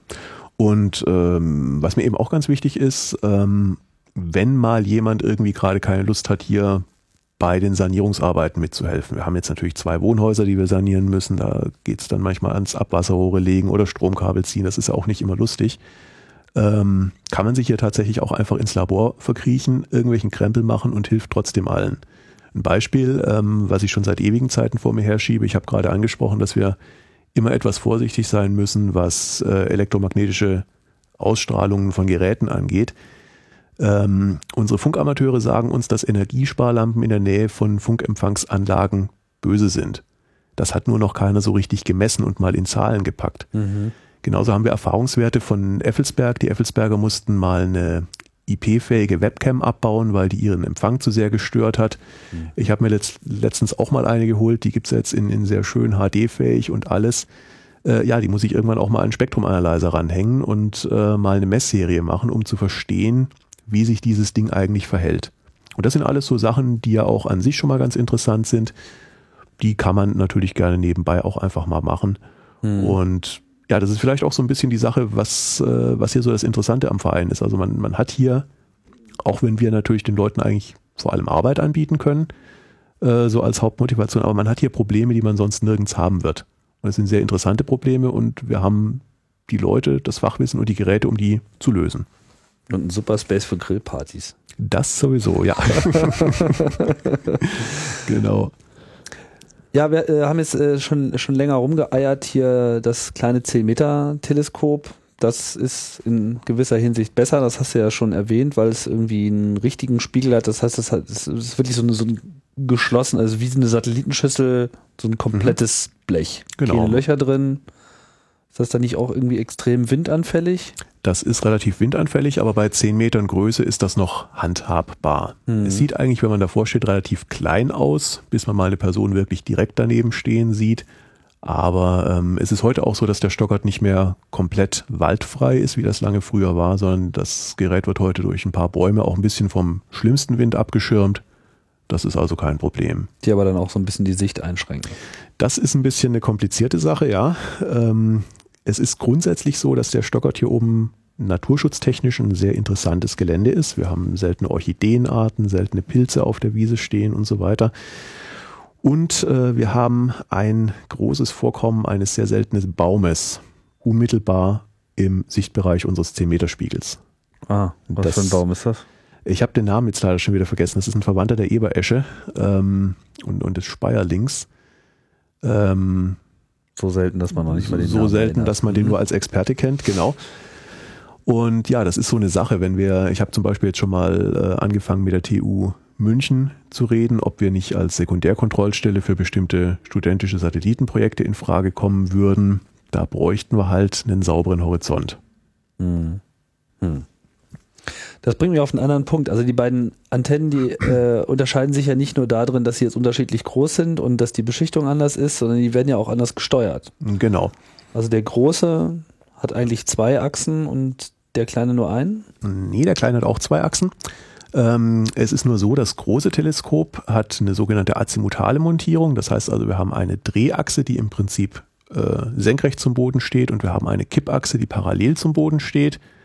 Ähm, das bedeutet, wenn wir einem Objekt am Himmel folgen wollen, dann muss unsere Steuerung die Motoren so fahren, dass sich immer beide Achsen gleichzeitig bewegen. Warum? Unsere Erdachse ist ja ähm, geneigt ja. gegenüber der Bahnebene der Erde. Und ähm, Ja, ist vielleicht jetzt im Audio ein bisschen schwierig zu erklären. Ist es vielleicht schöner, sich das so vorzustellen, wenn ich mich nachts auf eine Wiese stelle und nach Süden gucke, gehen Sterne im Osten auf. Das heißt also im Osten schneiden sie den Horizont, kommen dann so langsam hoch Richtung Süden. Im Süden erreichen sie ihren höchsten Punkt und dann gehen sie, wenn sie Richtung Westen wieder untergehen, auch langsam nach unten Richtung Horizont und dann im Westen unter den Horizont. Das heißt also, während ich so ein Objekt verfolge, muss ich von Ost nach West drehen und Ja. ich muss gleichzeitig meine Elevation, also die Höhe, kippen. Ja. Und äh, nur dann bleibe ich auf diesem Objekt drauf. Und damit es nicht zu einfach wird, ist es ja so, dass wir uns hier keine punktförmigen Objekte anschauen, sondern flächige Objekte in aller Regel. Das heißt, Aber ich habe noch nicht so ganz verstanden, wie jetzt diese Drehung eigentlich ist. Also man kann diese Schüssel quasi hoch und runter fahren. das ja. ist die Elevation. genau, das ist die Elevation. Und, wenn die, ich jetzt an dem Azimut drehe, was dreht sich dann? Dann dreht Dann sich das dreht um sich- die eigene Achse. Genau, dann dreht sich das komplette Gerät um die eigene Achse, also quasi von Ost nach West. Okay, und wie ist das bei dem anderen? Das andere hat eine äh, geneigte Drehachse und eben auch eine ganz normale Kippachse, wie wir es hier drüben haben. Und der Trick ist durch die Neigung der Drehachse, das kennt man von ganz vielen Kaufhausteleskopen, wie man die auch so als Hobbyastronom kaufen kann, muss ich nur noch um diese eine geneigte Drehachse drehen, und zwar mit konstanter Geschwindigkeit und bleibe auf jedem Himmelsobjekt drauf. Ah, also sie führt sozusagen automatisch nach. Genau.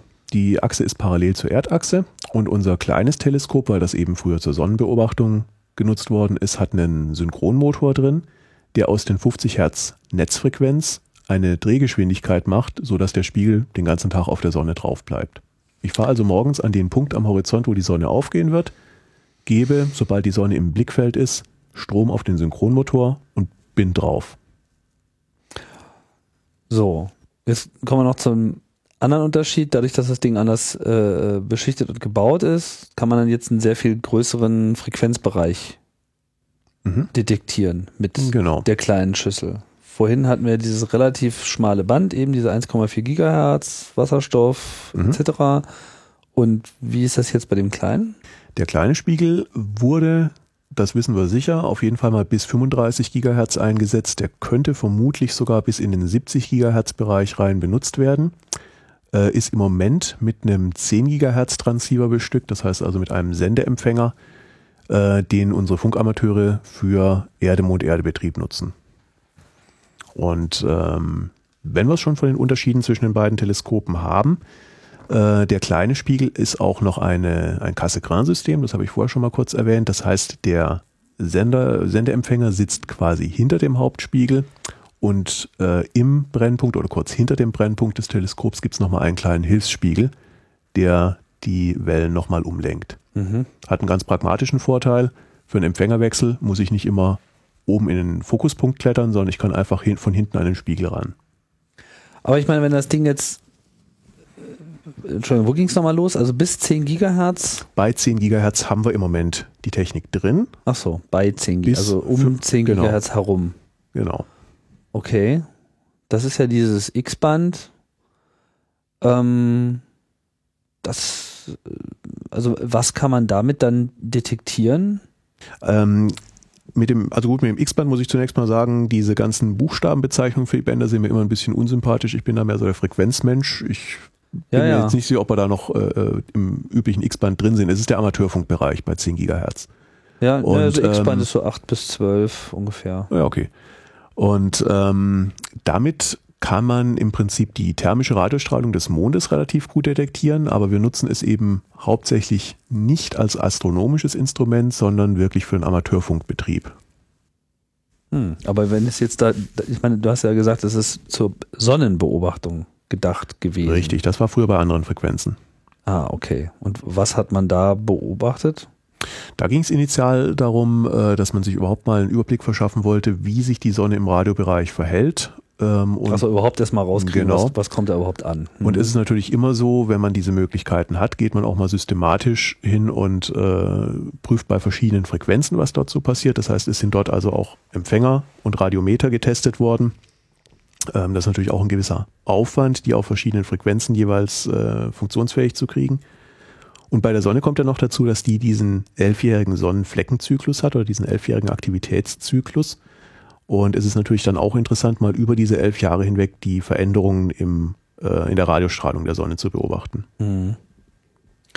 Aber das ist jetzt hier nicht mehr der Fokus, sondern das Ding wird Richtig. im Wesentlichen für Amateurfunk benutzt. Genau. Aber ich meine, Amateurfunk mit, einer, mit einem 10-Meter-Spiegel, äh, Ja. das ist aber jetzt äh, auch irgendwie so ein bisschen, ich habe den längsten. Oh, was kann man es hat schon damit- seine Vorteile. Naja, das ist äh, kein Zweifel, aber ich meine, was, was, was, was, äh, also was erschließt sich dann einem? Also kommt man dann. Naja, also so eine Grundidee weit. im Amateurfunk ist ja, ich will weltweit Funkbetrieb machen und ich will eben nicht, so wie das heute beim Handy oder beim Internet der Fall ist, irgendwie nach zwei Kilometern schon auf den Repeater gehen und von da aus geht's ins Glasfasernetz, Ja. sondern ich will meine erzeugte Welle um die Welt schicken und quasi ohne weitere Hilfeleistung rumkommen. Und es ist jetzt so, dass auf Frequenzen höher als der obersten äh, benutzbaren Kurzwellenfrequenz, das ist sehr vom, von der Sonnenfleckenaktivität abhängig, aber ich sag mal so, ganz grobe Hausnummer sind 15 Megahertz. Ähm, da habe ich auf einmal das Problem, dass meine abgestrahlte Energie nicht mehr von der Atmosphäre reflektiert wird und wunderschön um die Erde rumgeleitet wird. Je höher die Frequenz ist, desto mehr fühlt sich diese Funkerei dann an wie so Sichtfunk. Ja, Ich muss meine Gegenstation sehen. so wie UKW. Hm. Genau.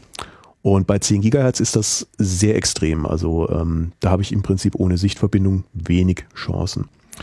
Und jetzt gab es eben die Idee, ähm, das ist nicht, auch wenn das viele Funkamateure immer gerne erzählen, das ist nicht auf dem Mist der Funkamateure gewachsen, sondern das war eine Idee der US Navy äh, aus der Zeit, bevor es Kommunikationssatelliten gab. Naja, ich könnte doch eigentlich, wenn ich da jetzt so ein Schiff auf dem Pazifik habe, ähm, könnte ich doch eigentlich den Mond als Reflektor verwenden und damit eine hochqualitative Funkverbindung in die Staaten herstellen. Hm. Ähm, das hat man mal getestet im Projekt Moonbounce. Da gibt's auch, äh, floaten im Netz schöne Bilder rum, wie äh, die Besatzung eines Flugzeugträgers auf dem Deck das Wort Moonbounce bildet.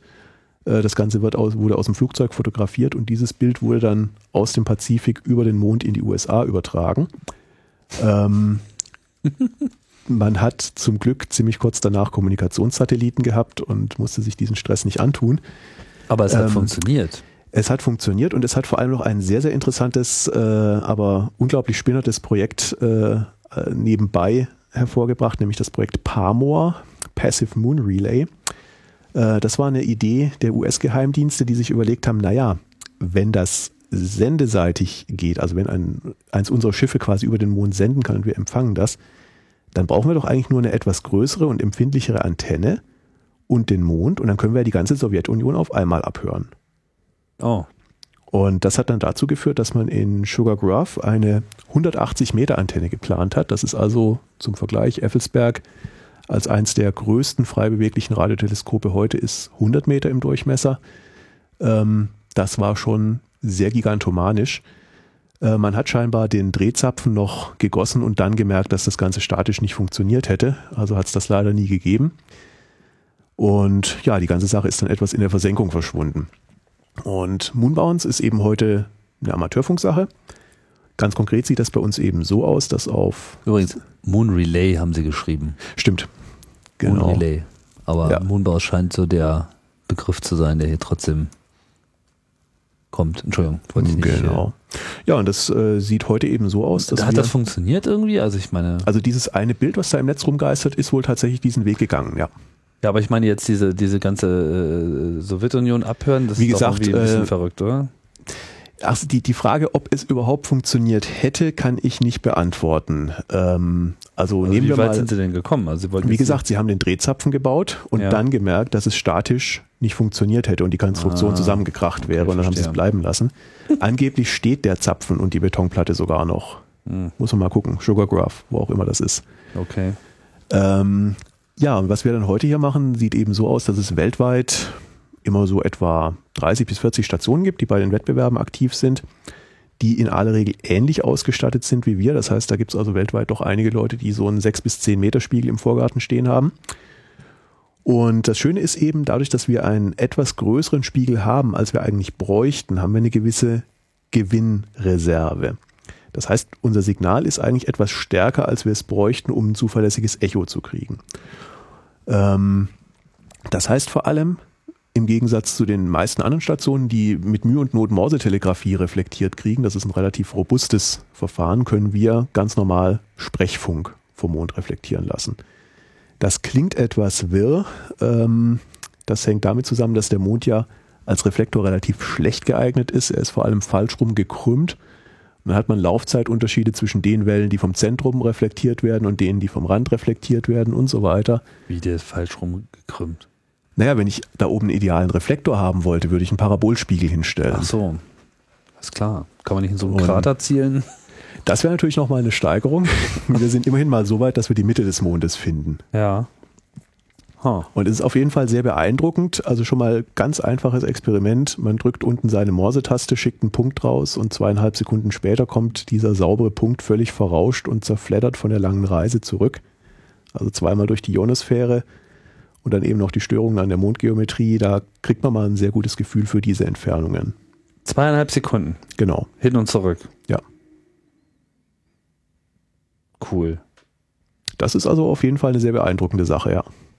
Hat das irgendeinen praktischen Nutzen, außer dass man ähm, weiß, dass das so diesen Weg genommen hat? Oder ist, äh, kann man da jetzt auch irgendwas abtasten? Man kann natürlich auch einiges zurückrechnen. Einmal natürlich die Mondentfernung, dann äh, durch die Dopplershift zwischen dem ausgesandten und dem empfangenen Signal die Relativbewegung des Mondes zur Erde. Der ändert ja seine Entfernung auch ein bisschen. Ja. Ähm, und grundsätzlich bei allem, was Empfang von Signalen vom Mond angeht, kann man sich natürlich auch immer die thermische Radiostrahlung des Mondes anschauen.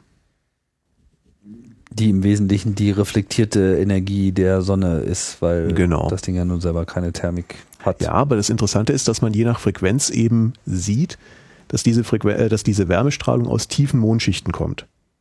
Es ist also so, dass ich, ähm, wenn ich gespeicherte Energie. Das, ja, das ist was? jetzt auch wieder sowas, was, was äh, im Audio ganz schwer zu erzählen ist. Also im Audio muss man immer alles ganz richtig, einfach erklären. Wir malen ein Bild für den Hörer. Ja, ja. Genau. Also ähm, ich sehe auf verschiedenen Frequenzen die Maxima in der thermischen Strahlung des Mondes zu unterschiedlichen Zeiten und das ist immer nach Vollmond. Mhm. Ich würde ja davon ausgehen, dass zu Vollmond, wo die sonnenbeschienene Seite des Mondes zu mir her zeigt, ich eine maximale Strahlung messe. Ja. Weil klar, der ganze Mond ist warm. Ja. Es ist aber so, dass ich auf äh, bestimmten Frequenzen ähm, dieses Maximum des maximal warmen Mondes erst einige Tage nach Vollmond sehe. Und das interpretiert man eben so, dass da die Wärme aus tieferen Mondschichten dann langsam an die Oberfläche kommt ja. und erst dort abgestrahlt wird. Ah ja, verstehe. Das heißt, der heizt sich auf genau. und dann ein paar Tage später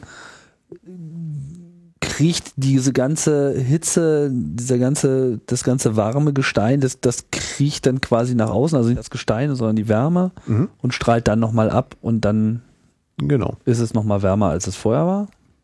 Ähm, nein, wie gesagt, also das hängt. Nur in bestimmten Bereichen ist es dann maximal. Genau, also das ist Mhm. eine frequenzabhängige Sache. Okay.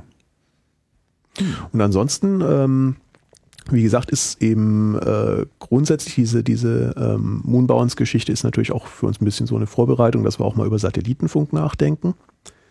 Äh, grundsätzlich gibt es natürlich Amateurfunksatelliten da draußen, die auch von Amateuren gebaut, finanziert und betrieben werden. Und prinzipiell sind wir mit unseren beiden Antennen hier natürlich auch eine Station, die mal über Satellitenkontrolle, zum Beispiel eben für studentische Satelliten oder für Amateurfunksatelliten nachdenken könnte. Mhm.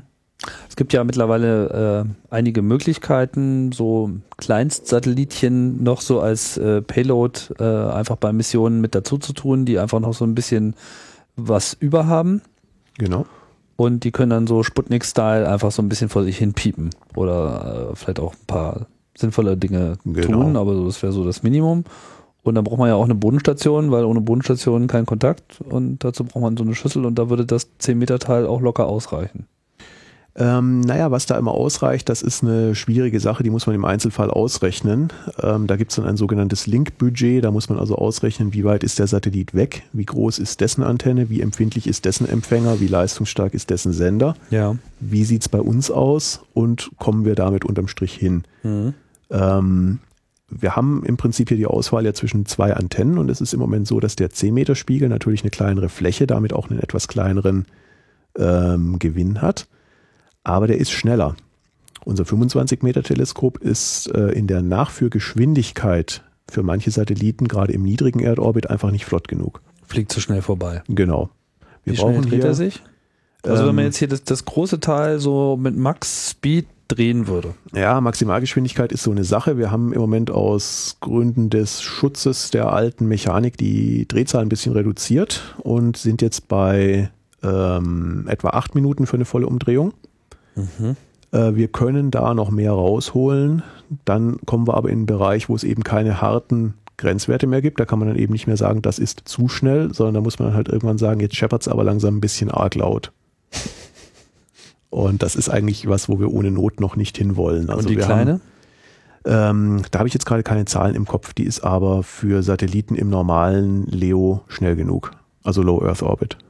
Was muss man mir jetzt vorstellen? Die dreht sich in einer Minute einmal im Kreis oder irgendwie. Ich würde mal eher zwei Minuten sagen, aber okay, also schon kriegt man relativ, schneller. ja. Okay, gut. Ja, und so müsste man halt schauen, ob man das richtige Frequenzband dann auch äh, hat für die Satellitenkommunikation. Das kann man sich ja wahrscheinlich nicht beliebig aussuchen. Ja, es ist auch leider nicht beliebig, ähm, aber wir haben zumindest einen ziemlich großen Spielraum. An der großen Antenne eben, wie gesagt, bis 6 Gigahertz geht sie eben. Äh, an der kleinen Antenne geht es dann los, dass man nicht mehr sehr, also sehr niedrige Frequenzen würden wiederum ein so großes Horn am Empfänger benötigen, dass ich irgendwann ganz nah an den Sekundärspiegel komme und dann habe ich ein geometrisches Problem. Mhm. Das ist also alles irgendwie so eine Sache, wo sehr viele Parameter gegenseitig voneinander abhängen. Äh, wir haben das jetzt mal ganz grob für ein Satellitenprojekt namens, äh, jetzt weiß ich nicht, SMO oder SMOS, nee, SMO muss das heißen, der Uni ähm, München mal angeschaut, da hat man mal Vorüberlegungen angestellt. Das ist der European Student Moon Orbiter. Die wollen mit einem relativ großen Satellitenbus einen Mondorbiter realisieren. Ähm, da sind wir technisch an so ein paar Herausforderungen gestoßen. Da ist nicht ganz klar, ob wir die packen würden. Aber ähm, ja, das waren, wie gesagt, mal vorab, um mit dem jetzt Kontakt aufzunehmen, meinst du? Genau. Mhm. Hm. Denn das Problem ist natürlich jetzt gerade bei so einer Mission, ähm, die wird irgendwo im niedrigen Erdorbit ausgesetzt. Das heißt, da brauche ich ein Teleskop, das schnell tracken kann oder eine Antenne, die schnell tracken kann.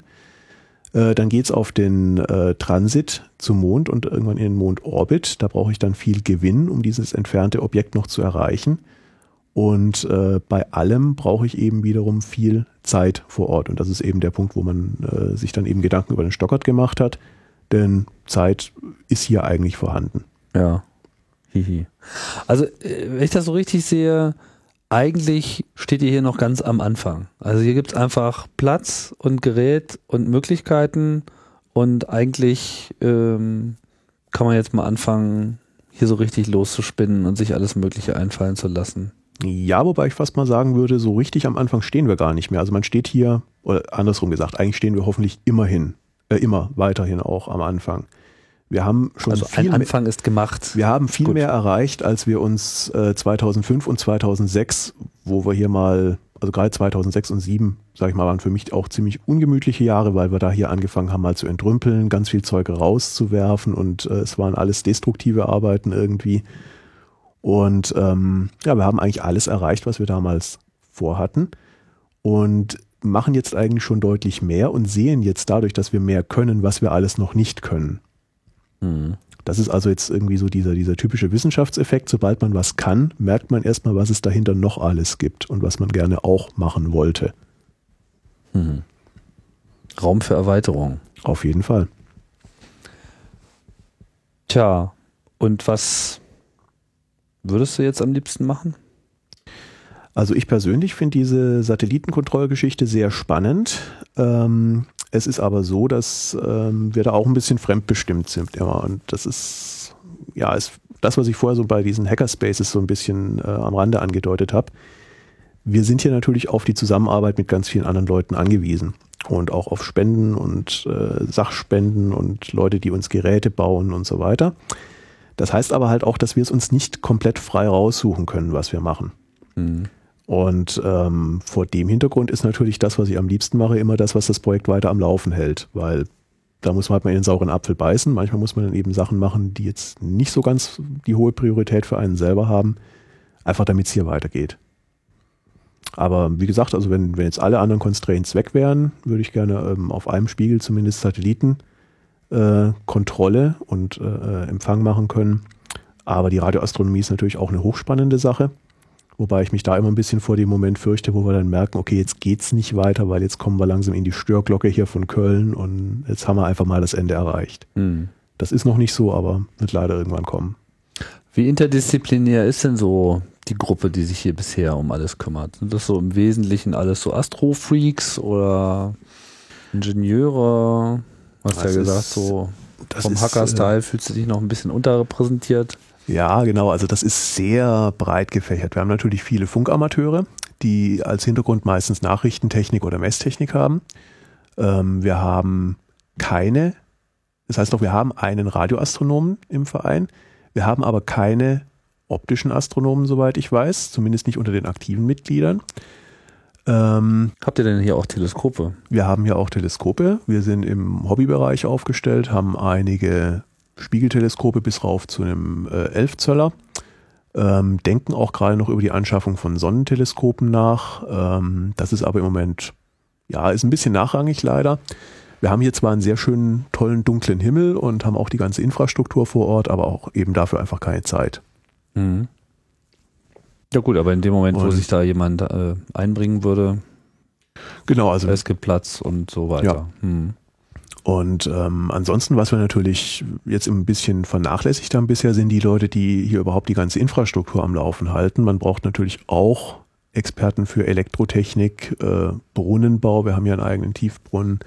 Irgendjemand muss einem auch mal sagen, hier dieser Ritz im Putz, der ist noch okay und der ist nicht mehr okay und den flickst du jetzt mal. Ja. Ähm, dann haben wir jetzt hier auch auf die etwas ja, äh, schwierige Art gelernt, wie man Häuser äh, energietechnisch optimiert. Ähm, wir haben an, im Bereich Telekommunikation und Netzwerktechnik im Prinzip alles selber lernen müssen. Ähm, ich habe hier auch erstmal gemerkt, wo dann so die Haken sind, wenn man zum Beispiel Linux als äh, ernsthaftes Produktivsystem einsetzt. Also ich habe jetzt hier zum ersten Mal eben mit Rechnern zu tun gehabt, wo sich halt tatsächlich auch äh, Leute ernsthaft ärgern, wenn die ausfallen. Beziehungsweise an einem der Rechner hängen eben die 90 Tonnen Stahl hier dran. Das ist auch eine gute Motivation, dass der keinen Blödsinn macht. Ähm, das sind alles so Sachen. Ähm, Im Prinzip brauchen wir hier, um diese Anlage in Betrieb zu halten, eigentlich alles und jeden. Also Naturschutz haben wir jetzt zum Beispiel auch noch gar nicht angesprochen. Ist natürlich auch eine, eine wichtige Sache hier oben. Und auch ganz pragmatisch einfach mal Leute, die äh, sich ein bisschen hier um den Haushalt kümmern. Also ich meine, es ist, glaube ich, jedem Hörer klar, was passiert, wenn man hier irgendwie 20 äh, Elektrotechnik-Leute äh, irgendwie in Weilchen mit einer Küche in Ruhe lässt. Das ist auch nicht gut. Ja gut, ne, muss man nur die richtigen Perspektiven hier bieten. Aber ich genau. habe so den Eindruck, ich meine, ich habe das jetzt hier alles nur in der Nacht bisher äh, mitbekommen und außer dir jetzt ja auch äh, noch sonst niemanden mitbekommen. Aber das ist halt einfach ähm, Space trifft es hier echt ganz gut, so, ne? Und in gewisser Hinsicht mit dem äh, Platz ist es auch vielleicht, also äh, wer schon immer vom Nerdhimmel äh, geträumt hat, hier ist man ihm recht nah und das ja, so genau. im wahrsten Sinne äh, des Wortes, so, ne? Haben wir denn noch irgendwas ganz Substanzielles ähm, vergessen? Ja, ich habe ähm, eigentlich noch zwei Sachen, die ich noch gerne angesprochen hätte. Und äh, du hast jetzt gerade gesagt, wir sind hier relativ nah am Nerdhimmel. Ich habe aber hier leider auch gemerkt, wo eben so die Grenzen des Hackens und des Bastelns sind. Das äh, war relativ überraschend und auch relativ unangenehm, denn wo ich hierher gekommen bin, dachte ich eben so, naja, klasse, Sternwarte, die braucht ja irgendwie hier IT, das machst du mal, das kannst du so ein bisschen. Und dann habe ich sehr viel Zeit damit verschwendet, irgendwelche alten Geräte wieder zum Laufen zu bringen, habe sogar mal eine ganze äh, Serie von Tests gemacht, wie schwachbrüstig darf eigentlich ein Desktop-PC sein, bevor es so richtig weh tut. Ähm, bis heute ist unser zentraler Server hier zum Beispiel ein Dual P2 400. Also das ist, glaube ich, jetzt auch schon seit fünf Jahren als lächerlich zu bezeichnen, vielleicht schon seit sechs Jahren. Ja. Äh, es rentiert sich nicht. Das hat sich leider rausgestellt. Es gibt auch hier sehr viele kleine. Was rentiert sich nicht? Äh, basteln und alte Technik refurbischen und wiederverwenden und da viel Arbeit reinstecken. Aber eben auch das Hacken, wenn es darum geht, ähm, irgendwelche Probleme, die auftreten im Bereich Steuerungstechnik oder Kommunikationstechnik mit irgendwelchen kreativen Sachen zu überbrücken. Denn äh, wir haben hier relativ wenig Zeit. Jeder der Leute hat zwar so ein bisschen sein Spezialgebiet, aber äh, unterm Strich muss eben auch das Dach dicht sein und äh, irgendwann jetzt zum Beispiel äh, am, am nächsten Wochenende wird, oder jetzt am Wochenende wollen wir den Empfänger rausnehmen. Das heißt, jeder, der auch nur annähernd äh, höhentauglich ist, muss da irgendwie jetzt ran und mithelfen und oben äh, dieses Gerät aus dem Fokus rausbringen. Das heißt also, da kommt man dann eben nicht dazu, seine eigentlichen Sachen in Ruhe zu machen, die man gerne machen wollte. Und wir sind deshalb sehr schnell dazu übergegangen, ähm, Probleme mit neuer Technik zu lösen. Es ist natürlich immer interessant, wenn man da kreative Lösungen äh, entwickelt und implementiert, aber wir haben ja jetzt eben auch das Problem, das muss, ähm, wenn es mal ausfällt, muss es irgendwie ersetzbar sein. Das ist einfach, wenn ich das gleiche Gerät nachkaufen muss. Das ist nicht so einfach, wenn ich mir erstmal eine Platine ätzen muss.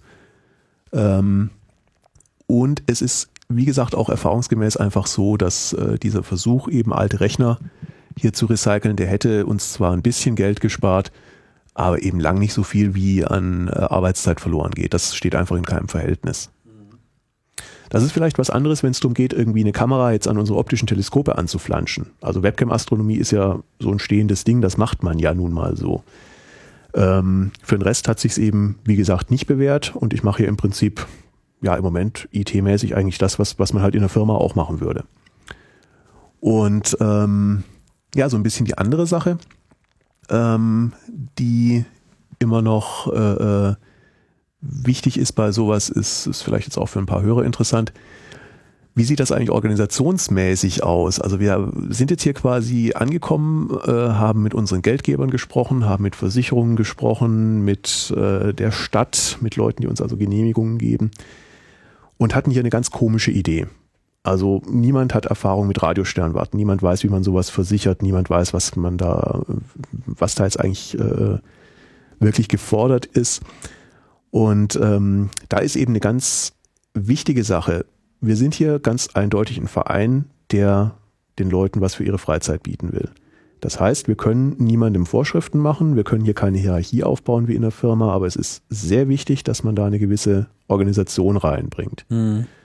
Und das ist so eine Sache, die auch dann oft mal ein bisschen Konflikte äh, mit sich bringt. Denn auf der einen Seite will ich niemand vorschreiben, was er hier zu tun hat, auf der anderen Seite muss aber am Sonntag wieder Strom im Steuerraum sein. Ja. Das sind eben Sachen, die äh, ein bisschen schwierig sind. Da gibt es auch ein Design-Pattern dazu. Das hat bei uns nicht so richtig gut funktioniert und da ist auch ein bisschen das Problem, das ist vielleicht überraschend, dass äh, wir ein bisschen Probleme mit der technischen Kommunikation haben. Wir haben gar nicht so viele Leute, die Routine haben im Verwenden von Wikis oder äh, Mailinglisten oder sonstigen Sachen. Ja.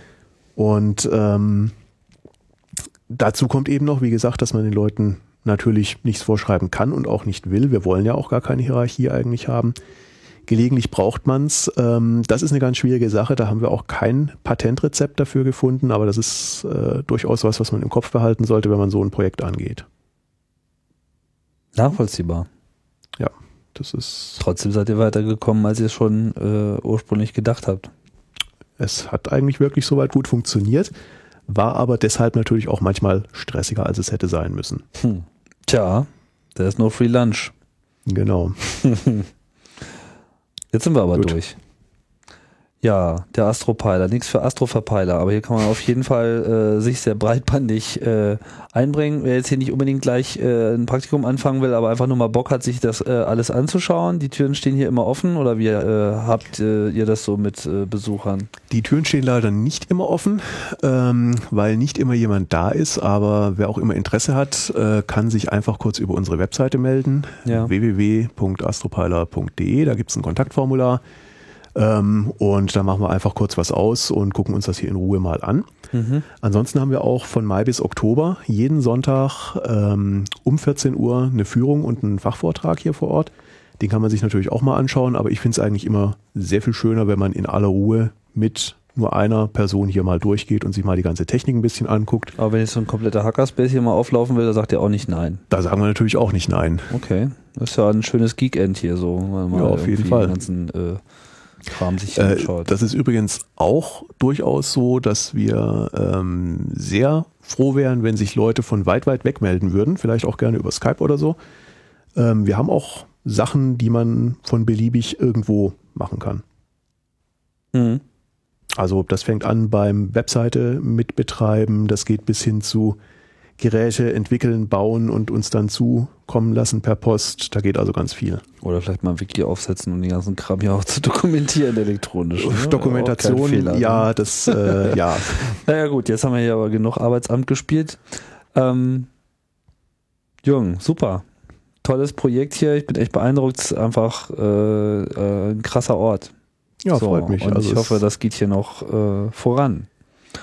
So, und voran geht's hier auch mit CAE, aber das war's jetzt erstmal hier für diese Ausgabe. Und es geht bald weiter und äh, finde super, dass hier immer noch alle dabei bleiben und ich sorge mich darum, dass es auch so bleibt. Ich sage Tschüss und bis bald bei CAE.